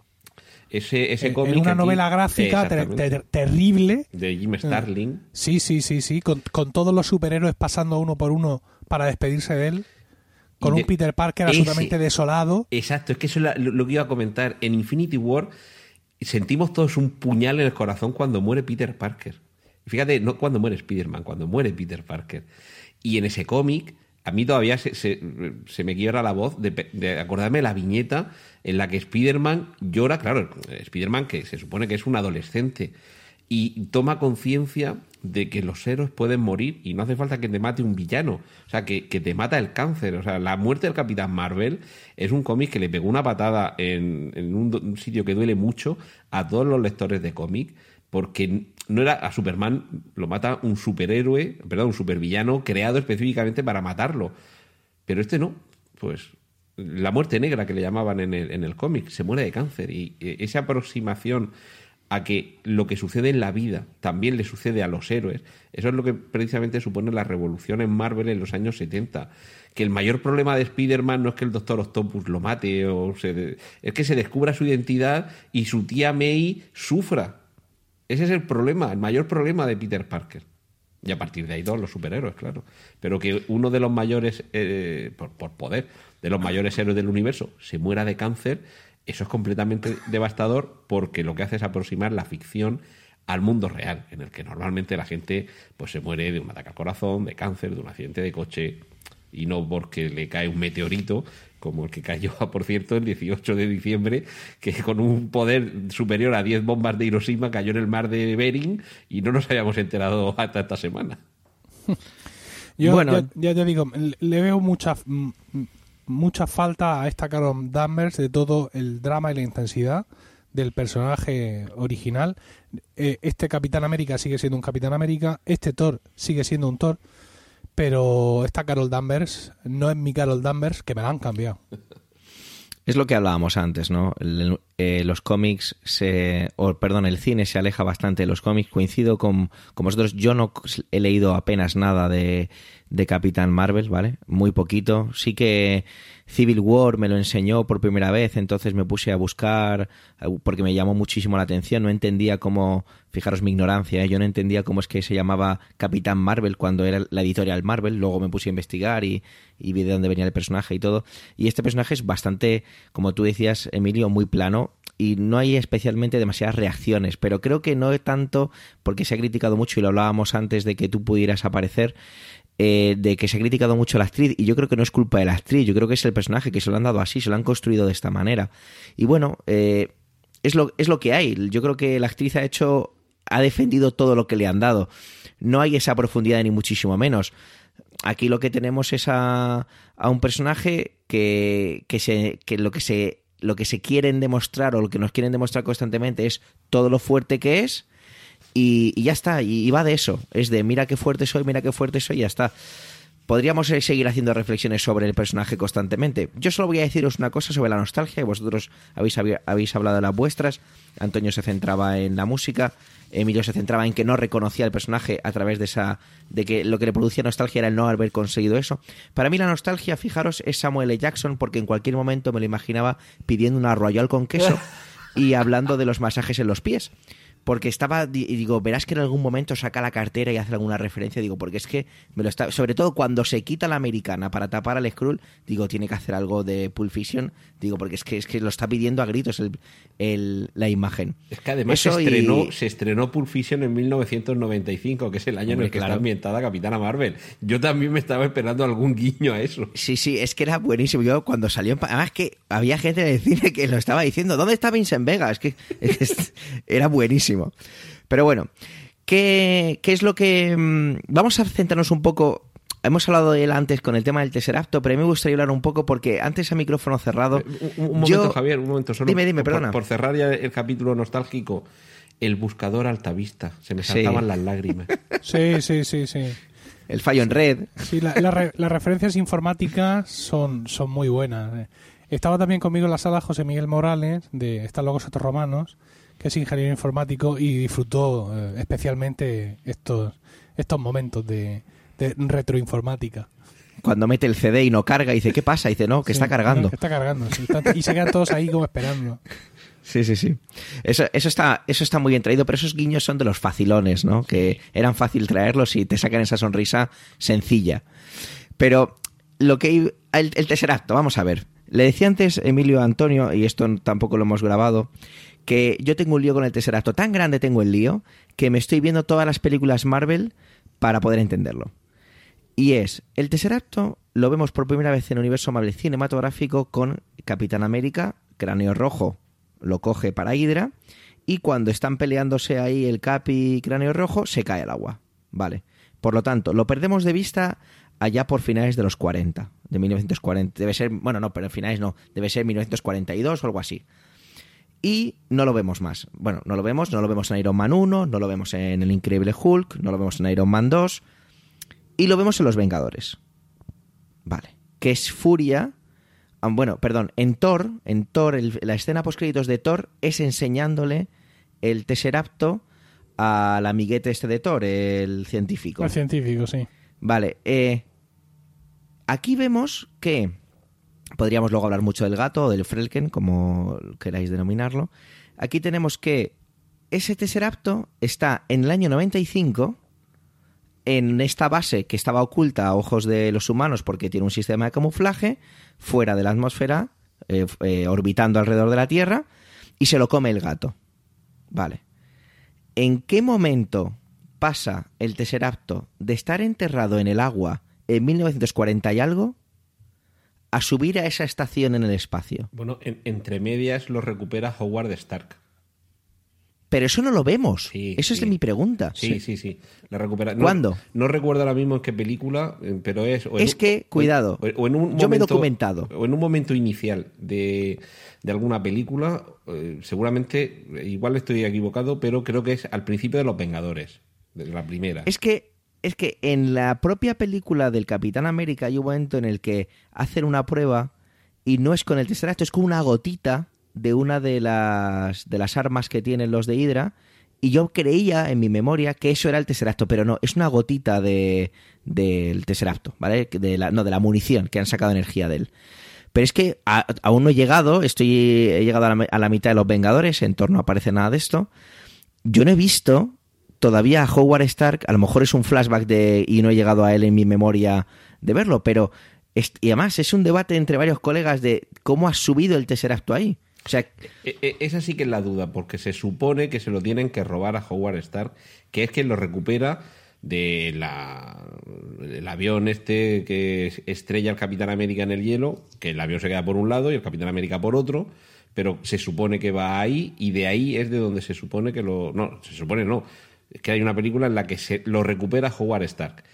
El, el- el lapso sería por qué, si lo recupera Howard Stark en los años 60, creo que debe ser, eh, cómo llega de- desde los años 60 que lo recupera él a que en los años 90 lo tengan en esa nave que está en la órbita. Ese sería el hueco que nos falta, pero es que entre Ah, medias... yo, yo lo tengo muy claro. Eh, eh, espera, espera, termino con esto. Es que entre medias Sí. es que vemos que Marvel, Marvel, Annette Bening, está tratando de utilizar el Tesseracto para el motor este hiperlumínico, que es lo que le da los poderes a, a, Carol Danvers, antes de que pierda la memoria. Claro, efectivamente, es que ese es el tema. Es decir, eh, eh, Marvel trabaja con el ejército, por así decirlo, y el, el Tesseracto, eh, digamos, de- del momento que sale de las manos de Howard Stark, queda en el ejército, por así decirlo.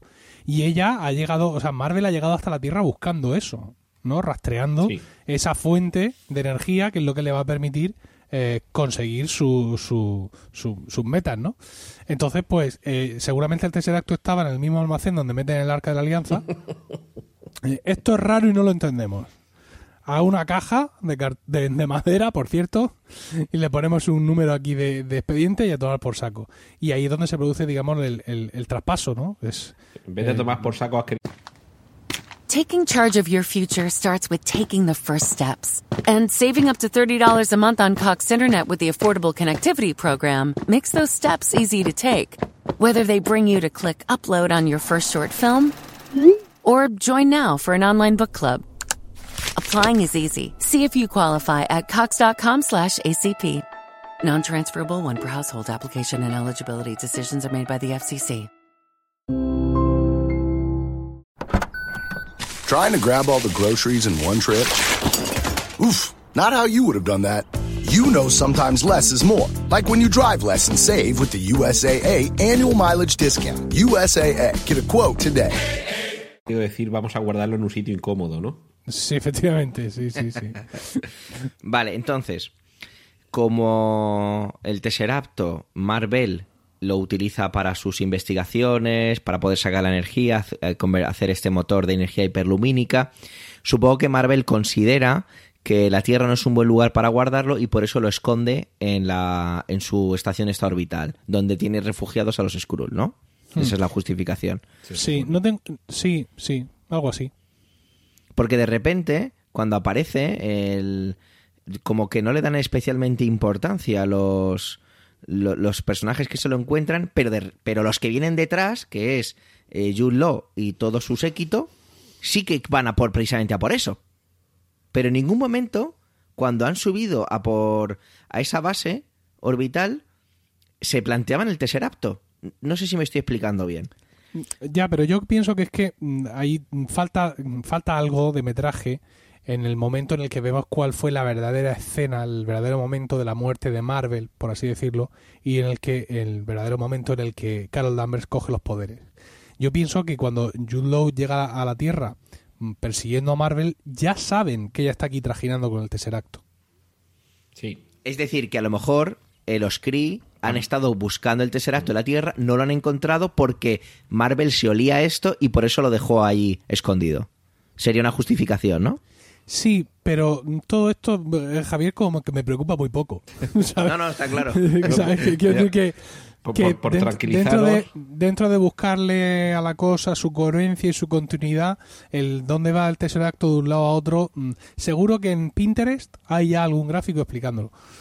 Sí, pero mi- mira, por tranquilizarte, Javier, en, en- en Wikipedia, por ir al sitio más rápido donde seguro que estaba, he buscado primero el Tesseracto, la, donde aparece, Y aquí sí que explica en Capitán América, el primer Vengador, en la primera Capitán América, Smith agarra el Tesseracto con su mano, causando que se disuelva en una luz brillante. El Tesseracto rápidamente se cae al suelo, atravesando el avión y se cae directo al océano. Al no ver ningún modo de aterrizar el avión sin el riesgo de detonar sus armas, Steve Rogers, Capitán América, decide estrellar el avión en el Ártico no sin antes prometerle a Peggy una cita. Finalizada la guerra, atentos, el equipo de Rogers son vistos en un bar y beben unos tragos en honor por su sacrificio, mientras que por otro lado Howard Stark recupera el Tesseracto del fondo del océano, pero no logra localizar a Rogers o el avión perdido. Mm. yo sabía que esto era o, al principio. Que lo habíamos visto en algún lado, sí. Claro, pensaba que era al principio de los pues Vengadores. mira porque, que lo vi hace dos días, Porque ¿eh? justo, justo después de Me esto. levantaría el pis. Lo que sale. Bueno, justo después no, porque vienen las letras, los créditos. Pero eh, al final de Capitán América, el primer Vengador, sale cuando ya es- está en el presente. Que lo han metido en una habitación que simula el pasado y él se da cuenta de que todo es mentira porque la. pregunta qué día es y la retransmisión del, del partido de béisbol no coincide con el día. Y, y es que como eso también aparece, ese- esa recuperación de Steve Rogers antes de que vuelva a ser el Capitán América en el presente, al principio de los Vengadores, pensaba que era ahí, pero vamos, sabía que habíamos visto que Howard Stark, el padre de Tony Stark, lo había recuperado. A partir de ahí, recordemos que Howard Stark, además de Industrias Stark por su cuenta, trabaja de manera mm, casi en consorcio con el gobierno de Estados Unidos. De hecho, está presente cuando se crea al super soldado, al Capitán América. Entonces, ahí tenemos la vinculación, primero que lo encuentran y segundo que el Tesseracto de alguna forma termina de nuevo en manos del ejército. Y ahí es donde llega Marvel y todo lo que estáis explicando, que sí que es verdad que queda dentro del terreno de la hipótesis. Eso nos lo tenemos que imaginar. Ni siquiera sé si nos lo van a explicar en Vengadores Endgame, que tendría su justificación, pero estoy también con Emilio, que si no nos lo explica, pues creo que es algo, esto es lo que en el cine explicaba Hitchcock, con eh, ese elemento que interviene como catalizador para que suceda algo, pero que realmente el propio elemento en sí no tiene absolutamente ninguna importancia. Podría ser eso, como podría ser cualquier otra cosa. Y, y es lo que está sucediendo aquí con el, con el Tesseract, que es una excusa. MacGuffin. Exactamente, el McGuffin. ¿A vosotros os dio la impresión de que el final de la película fue de repente muy apresurado? Eh, Justo después de, de esa batalla en la que mm, Marvel explota, porque literalmente explota ella todos sus poderes, de repente todo se empieza a suceder como muy, como muy deprisa. Eh, como muy atolondrado, sobre todo, me empecé a agobiar. Eh, se pelea con Ronan, Ronan se escapa porque ve que no se puede enfrentar a ella. Esa, esa es- pelea estúpida con, con Jude Law que, como decíais vosotros antes al principio, eh, no ha ido a ninguna parte, no se ve ningún tipo de emotividad en todo eso. Lo que le dice de no, no, vete, vete es, y cuenta, cuenta que aquí estoy yo para proteger a, a la gente. No sé, de repente vi como, como que había prisa por, por terminar y enseñarnos la escena post créditos de El gato vomitando el cubo. No sé vosotros cómo vivisteis el final. Cuando hablo del final es, venga, ha terminado la parte de persecución en la, en la estación espacial, toda esa parte, y de repente de ahí hasta el final. ¿Nos, ¿Nos pareció así o es que a lo mejor era yo que ya estaba un poco cansado? No, yo es lo que hemos comentado, ¿no? Es decir, es todo como muy... eh, ah, pues vale, pues ahora puedo hacer todo esto. Y claro, como no hay fricción del personaje principal ante lo que le está pasando, pues todo discurre. ¿Que ahora vuelo? Pues ahora vuelo. ¿Que ahora brillo como una supernova? Pues brillo como una supernova. Uy, que me ha traicionado mi maestro. ¿Que le doy para el pelo con mínimo esfuerzo? Pues vale. Entonces, que, eh, todo, diga, creo que reside todo en lo mismo, ¿no? En esa falta de, de fricción argumental con las cosas que le están pasando y es lo que hace pues que todo discurra suavecito porque no, no tiene nada a que se le oponga. Sí, además suave y rápido que se nos está acabando se nos está acabando la película dentro de la cámara. Da un poco una sensación de, de tener demasiada prisa por llegar. Hemos ido demasiado, no demasiado despacio, o sea, en ese sentido, por ejemplo, no me parece como en el caso de Rook One, que la primera parte, volví a verla hace poco, la pusieron en la tele y me sigue pareciendo muy lenta la primera parte de la película. Pero en, este, esta, por ejemplo, no tenías eso, no tenías la comparativa de decir, bueno, es que al principio va muy lenta y luego coge prisa. No, no. De pronto te lo solucionan todo en un, en un pispás, como, como decía el, en el Ministerio del Tiempo este señor que le pone la, la voz a Bruce Willis. Esto te lo arreglo yo en un pispás y de pronto dices, pues ya está, ya nos mandan a nuestra casa. Sí, tuve yo, tuve yo un poco esa sensación. Si os parece, a menos que queréis comentar algo más de la película, vamos a centrarnos ya en la parte final. Y es, bueno, ya he dicho yo lo del el, cuando vomita el cubo y esa escena post créditos que es la antesala de es casi como un tráiler de, de Avengers Endgame y es que han conectado una batería y para que no pierda y está constantemente mandando la señal del busca de, de Nick Furia y vemos a, a el Capitán América, vemos a la Viuda Negra. ¿Quién más está en esa escena que no recuerdo ahora? Máquina de guerra, James Ah, de máquina, es verdad, sí, sí, está Roddy. Y bueno, pues los que quedaran por ahí, que ya tampoco eran muchos. Y eh, de repente. Ah, no, no, como que perdón. esos- Rhodes. no. Sí, yo creo que sí. Sí. Espérate que la voy a buscar mientras estoy aquí, a ver si la puedo ver, pero creo que no voy a llegar a verla. Porque estoy buscando aquí, pero no, sé- no sé si la voy a encontrar. Y, y lo que ocurre es que se apaga el, el busca, parece que se ha quedado sin batería. De hecho, Capitán lo comenta de, va, pues no habíamos puesto más batería. Y aparece ahí y pregunta por Nick Furia. Bueno, esto es eso, ¿no? Un aperitivo que, que nos hace falta, o bueno, que nos hace falta, no, que nos regalan de que Endgame está aquí a la vuelta de la esquina. ¿Qué os ha parecido esas escenas por créditos? Por ejemplo, a mí me acuerdo que la de Infinity War me dejó como muy, ¡hola! Viene Capitán Marvel, ¿qué va a ser esto? En este caso dije, bueno, pues era, era evidente, ¿no? No se podía, no se podía esperar mucho más. Sí, es un poco, recuerda por qué estás aquí. Sí, Sí. exacto. Recuerda por qué has venido a ver esto. Recuerda a lo que has venido, sí. Sí, sí, sí. sí. Y bueno, pues al final eso pues te permite conectar y, y- y ya está. Aunque yo personalmente mm, hubiera preferido un primer encuentro entre Capitana Marvel y, y los Vengadores o el resto de los Vengadores un poquito más épico. Pero bueno, si Sí. es, si es así dándose la vuelta, mm, pasándose por el tal, todas las medidas de seguridad que pueda tener la, sede de los Vengadores y preguntando directamente por Furia, pues eh, bien, mm, bendito sea el Señor. Se supone, se supone que el momento en el que va a aparecer en Vengadores Endgame el personaje de Capitana Marvel va a ser bastante al principio. Y yo solamente hay algo que a mí me hace justificar el que no aparezca eh, vestida y de Capitana Marvel y con los ojos encendidos y que aparezca pues con una camiseta y unos vaqueros. Y es que una vez que recibe la alerta, aparece. Eh, Ya veremos cómo eh, en el planeta y cuando ve el desbarajuste que hay es un poco como decir, bueno, ya he llegado tarde. Ya mm, cuando me han llamado ya es a, a fregar los platos sucios de la fiesta porque la fiesta ha terminado. Y eso es lo único que me justificaría que apareciera de una forma, digamos, más tranquila y vestida de calle en donde quiera que estén reunidos, nunca mejor dicho, los Vengadores que quedan vivos. Porque no tendría ningún sentido que después de esa catástrofe apareciera, pues eso, en vaqueros y camiseta. Y, oye, ¿qué ha pasado aquí? Mm, Lo veo muy chocante. Entonces me imagino que lo que veremos, y se supone, como digo, que es al principio de eh, Vengadores Endgame, que, que llega con. Claro, si nunca te han llamado para una emergencia, cuando te llaman, por, volver a lo que estábamos hablando antes, la emergencia tiene que ser muy gorda. Pero claro, cuando llegas y ya te encuentras que la emergencia ya ha llegado tarde, dices, bueno, vale, ya la guerra ha terminado, ya lo único que me queda es preguntar qué es lo que ha pasado. Y a partir de ahí también, fíjate, eso estoy cayendo ahora. A lo mejor Emilio sí que tiene razón en lo que decías, que realmente no va a ser un actor tan determinante en lo que veamos como núcleo de la acción de Vengadores Endgame.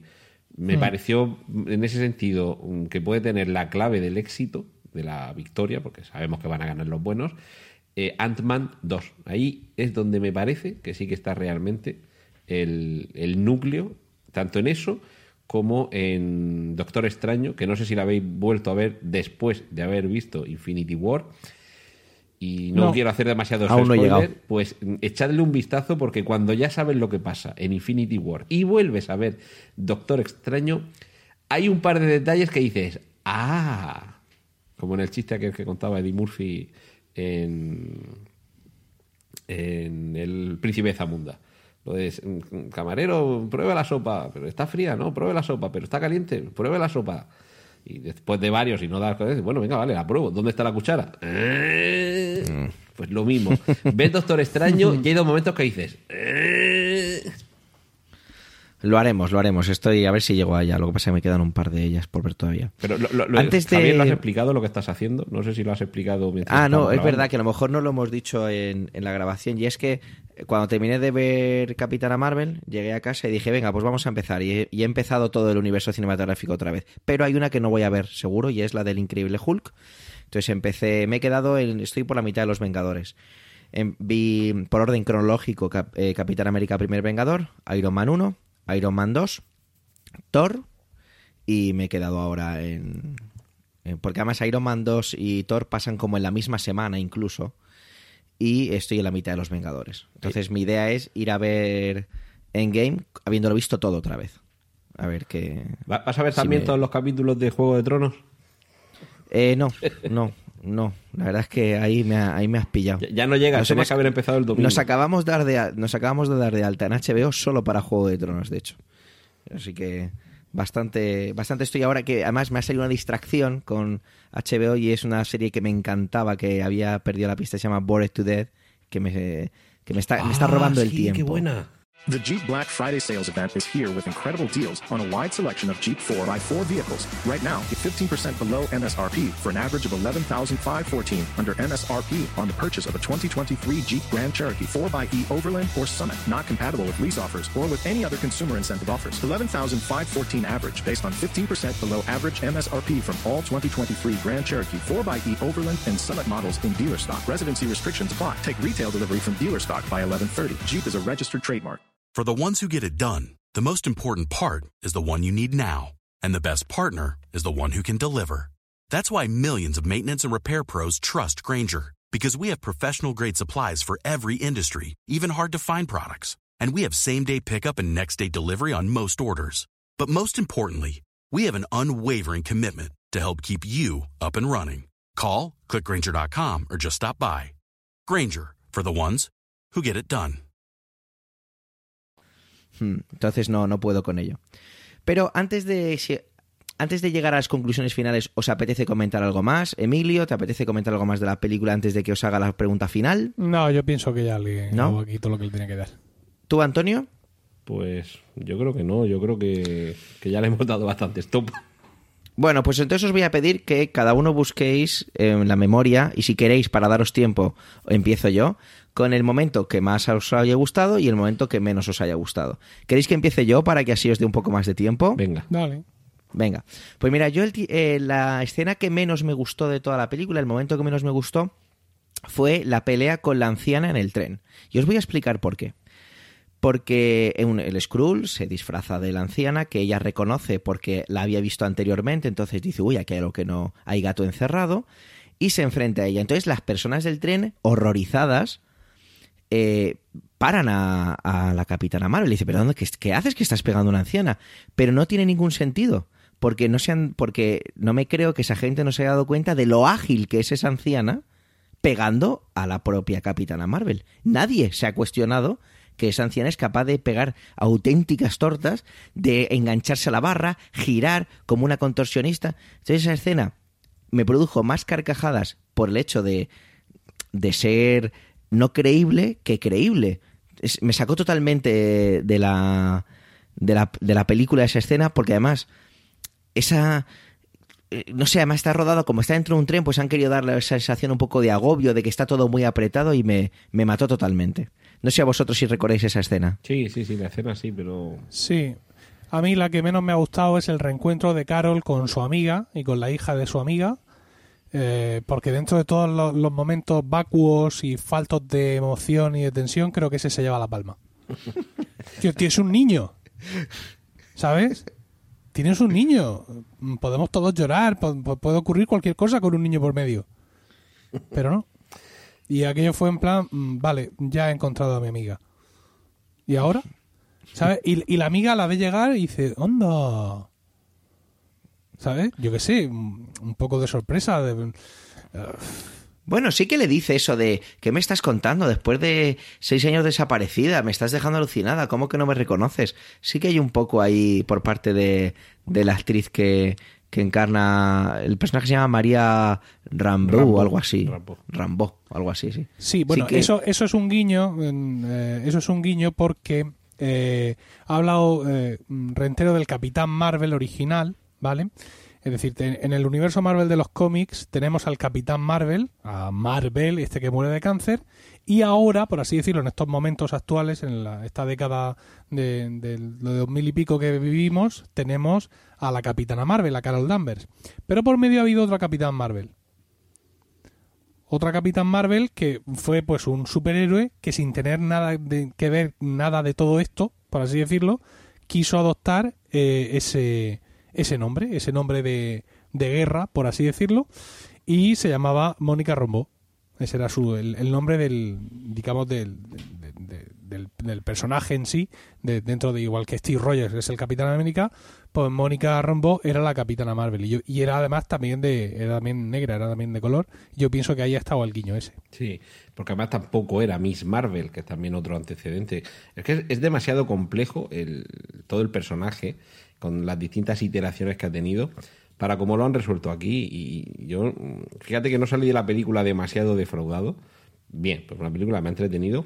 Pero es que conforme la voy analizando más, cada vez la estoy viendo peor.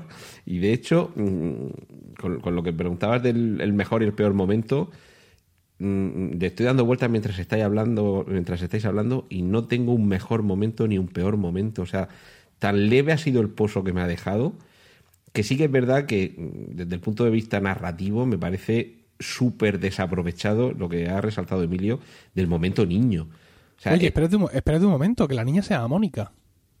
eh, sí, sí, eso me parece ¡Qué que- fuerte! Sí, claro. Ya me acabo de dar cuenta. O sea, de lo, de lo de Rambo me había dado cuenta, pero no me había dado cuenta de que la niña sea Mónica. Es decir, que en esa niña Mónica han querido poner a ese otro Capitán Marvel que, Claro. que, que existió en, en, en su momento y que aquí en España, o sea, el nombre oficial del superhéroe era Capitán Marvel 2. Sí.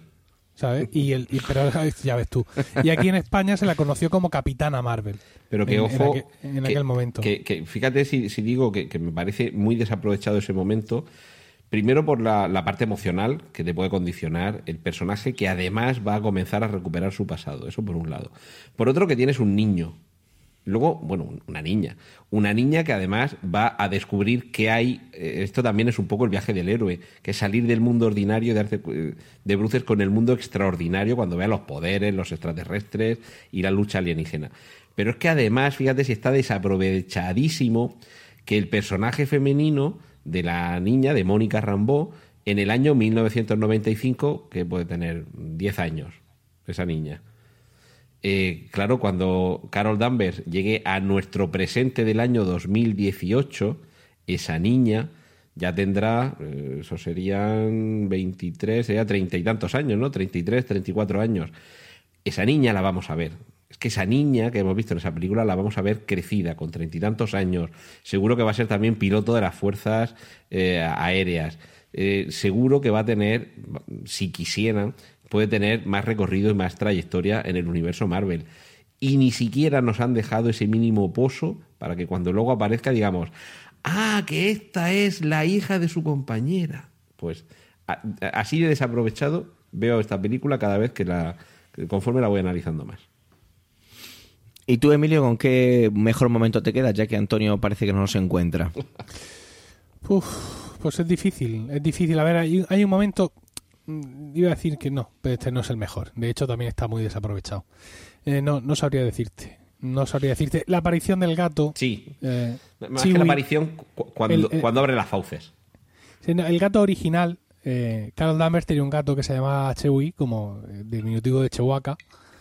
Y a este le han cambiado el nombre, pero es el, es el gato que tenía, que tenía ella. Y bueno, pues ha sido, un- ha sido un guiño que me ha llamado, que me ha llamado la atención. Pero no haya así un momento que yo diga, "Ah, este ha sido el momentazo de la peli, porque bueno, pues eh, eh, quieras ver el vaso medio lleno, medio vacío, mm, desde mi punto de vista toda la película mantiene ese nivel, el que quieras tú ver. Quiero decir, si la enfocas más positivamente como si la enfocas más negativamente, para mí no tiene grandes, eh, grandes subidas de wow, ¿no? A me pasaba, yo os iba, os iba a sorprender diciendo que no había encontrado un, un gran mejor momento y es ese, esa es la conclusión que, que tengo. No lo, no, no lo encontré. Vuelvo a decir lo mismo. Creo que si no hubiera aparecido esta película, pues me hubiera dado igual. Sí, la he visto, la he medio disfrutado en el cine y ahora iré a ver Endgame y reconoceré el personaje y sé de qué va y tal y cual, pero ya está. No, creo que, creo que aquí Marvel como es lógico, esto es una industria, es una cuestión de hacer dinero, pues ha tirado de, recursos y ha dicho, tenemos a esta gente enganchada, lo hablábamos en aquel especial que hicimos de, de Infinity War, que era muy difícil lo que habían conseguido y lo habían conseguido muy bien, el hacer un gran universo de todo esto, que queramos ir a ver las películas, tantas películas unidas para llegar hasta aquí, todo eso, bla, bla, bla. Y bueno, han aprovechado ese tirón para sacarnos algo así que es este producto que, bueno, que para mí pasa un poco sin pena ni gloria. Así que bueno, yo creo que si algo, a, menos que queráis decir algo más, pasamos a la fórmula de despedida y, agradeceros muchísimo que, me hayáis acompañado en este viaje intergaláctico. Nada, un placer. Nada más que decir de, esta película. Yo volvería a verla, aún sabiendo, digamos, todo lo que sé volvería a verla y seguramente la volveré a ver, aunque no sea. Bueno, en sala sí, tengo que llevar a mi niña. Eh, la volveré a ver en sala y, la veré de nuevo más adelante, pues en cualquier formato digital que se precie. Pero mm, a no ser que la remonten un poco, ahora en la, en la siguiente de Vengadores o incluso en el universo Marvel que nos venga después, me parece que han desaprovechado a un grandísimo personaje como es Carol Danvers. Yo ya te digo que seguramente no creo que vuelva a ver esta película. Eh, no es que no me haya gustado nada en absoluto, pero no tengo tampoco mayor interés en volver a verla. Y eso sí, le tengo muchas ganas a Infinity War y sobre todo le tengo muchísimas ganas a la fase 4, que es lo que viene después. Se supone que ahora ya con Infinity War, eh, perdón, estoy diciendo Infinity War, con Endgame, con Vengadores Endgame, ya termina todo este super ciclo de tres fases que llevamos desde el primer Iron Man y le tengo mucho interés a qué es lo que va a pasar después, pero junto a ese interés que le tengo, ya si queréis os lanzo el guante de, que hagamos el Cinema TV de Vengadores Endgame y que lo abramos por supuesto al resto de compañeros de Emilcar FM, pero junto a ese interés que tengo por la siguiente fase del universo cinematográfico Marvel, mm, todo lo que estoy viendo, las películas que están más o menos preparando, a mí, sinceramente, no me, no me, no me atraen, no me, no me llaman mucho la atención.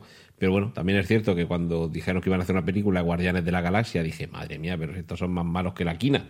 Y fíjate, son, si no de las mejores, por lo menos de las más divertidas, las dos que han hecho. A mí me encantan. Y bueno, de Ant-Man, ¿qué os voy a decir?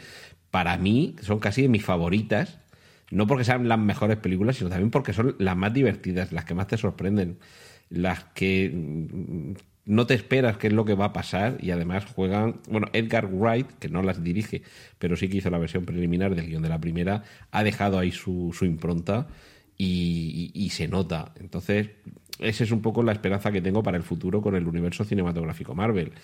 Que ahora mm, aprovechen también que mm, han reunificado los derechos que tenían mm, con los X-Men, con los Cuatro Fantásticos y todo esto y, que los vayan asumiendo y, que vayamos viendo por ahí otros derroteros y otros personajes.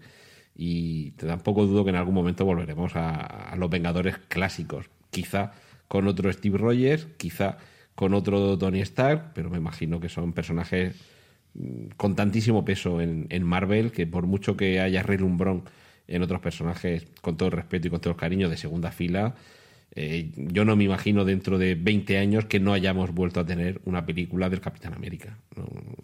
vamos, que no. Pues mira, y con esto cerramos porque si no vamos a enlazar con otro podcast.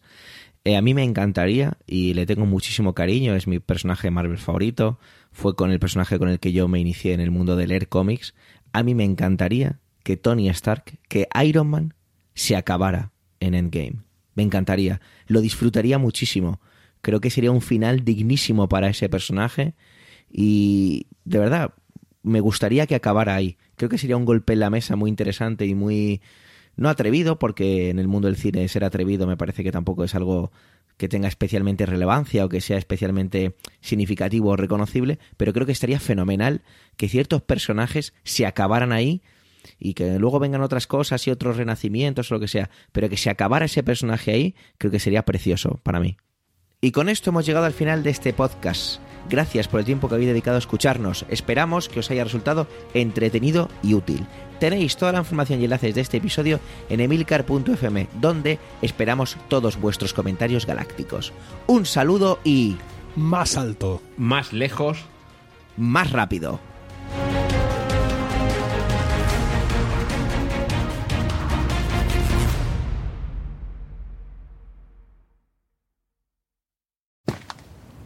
Taking charge of your future starts with taking the first steps. And saving up to $30 a month on Cox Internet with the Affordable Connectivity Program makes those steps easy to take. Whether they bring you to click upload on your first short film or join now for an online book club. Applying is easy. See if you qualify at cox.com slash ACP. Non-transferable one per household application and eligibility decisions are made by the FCC.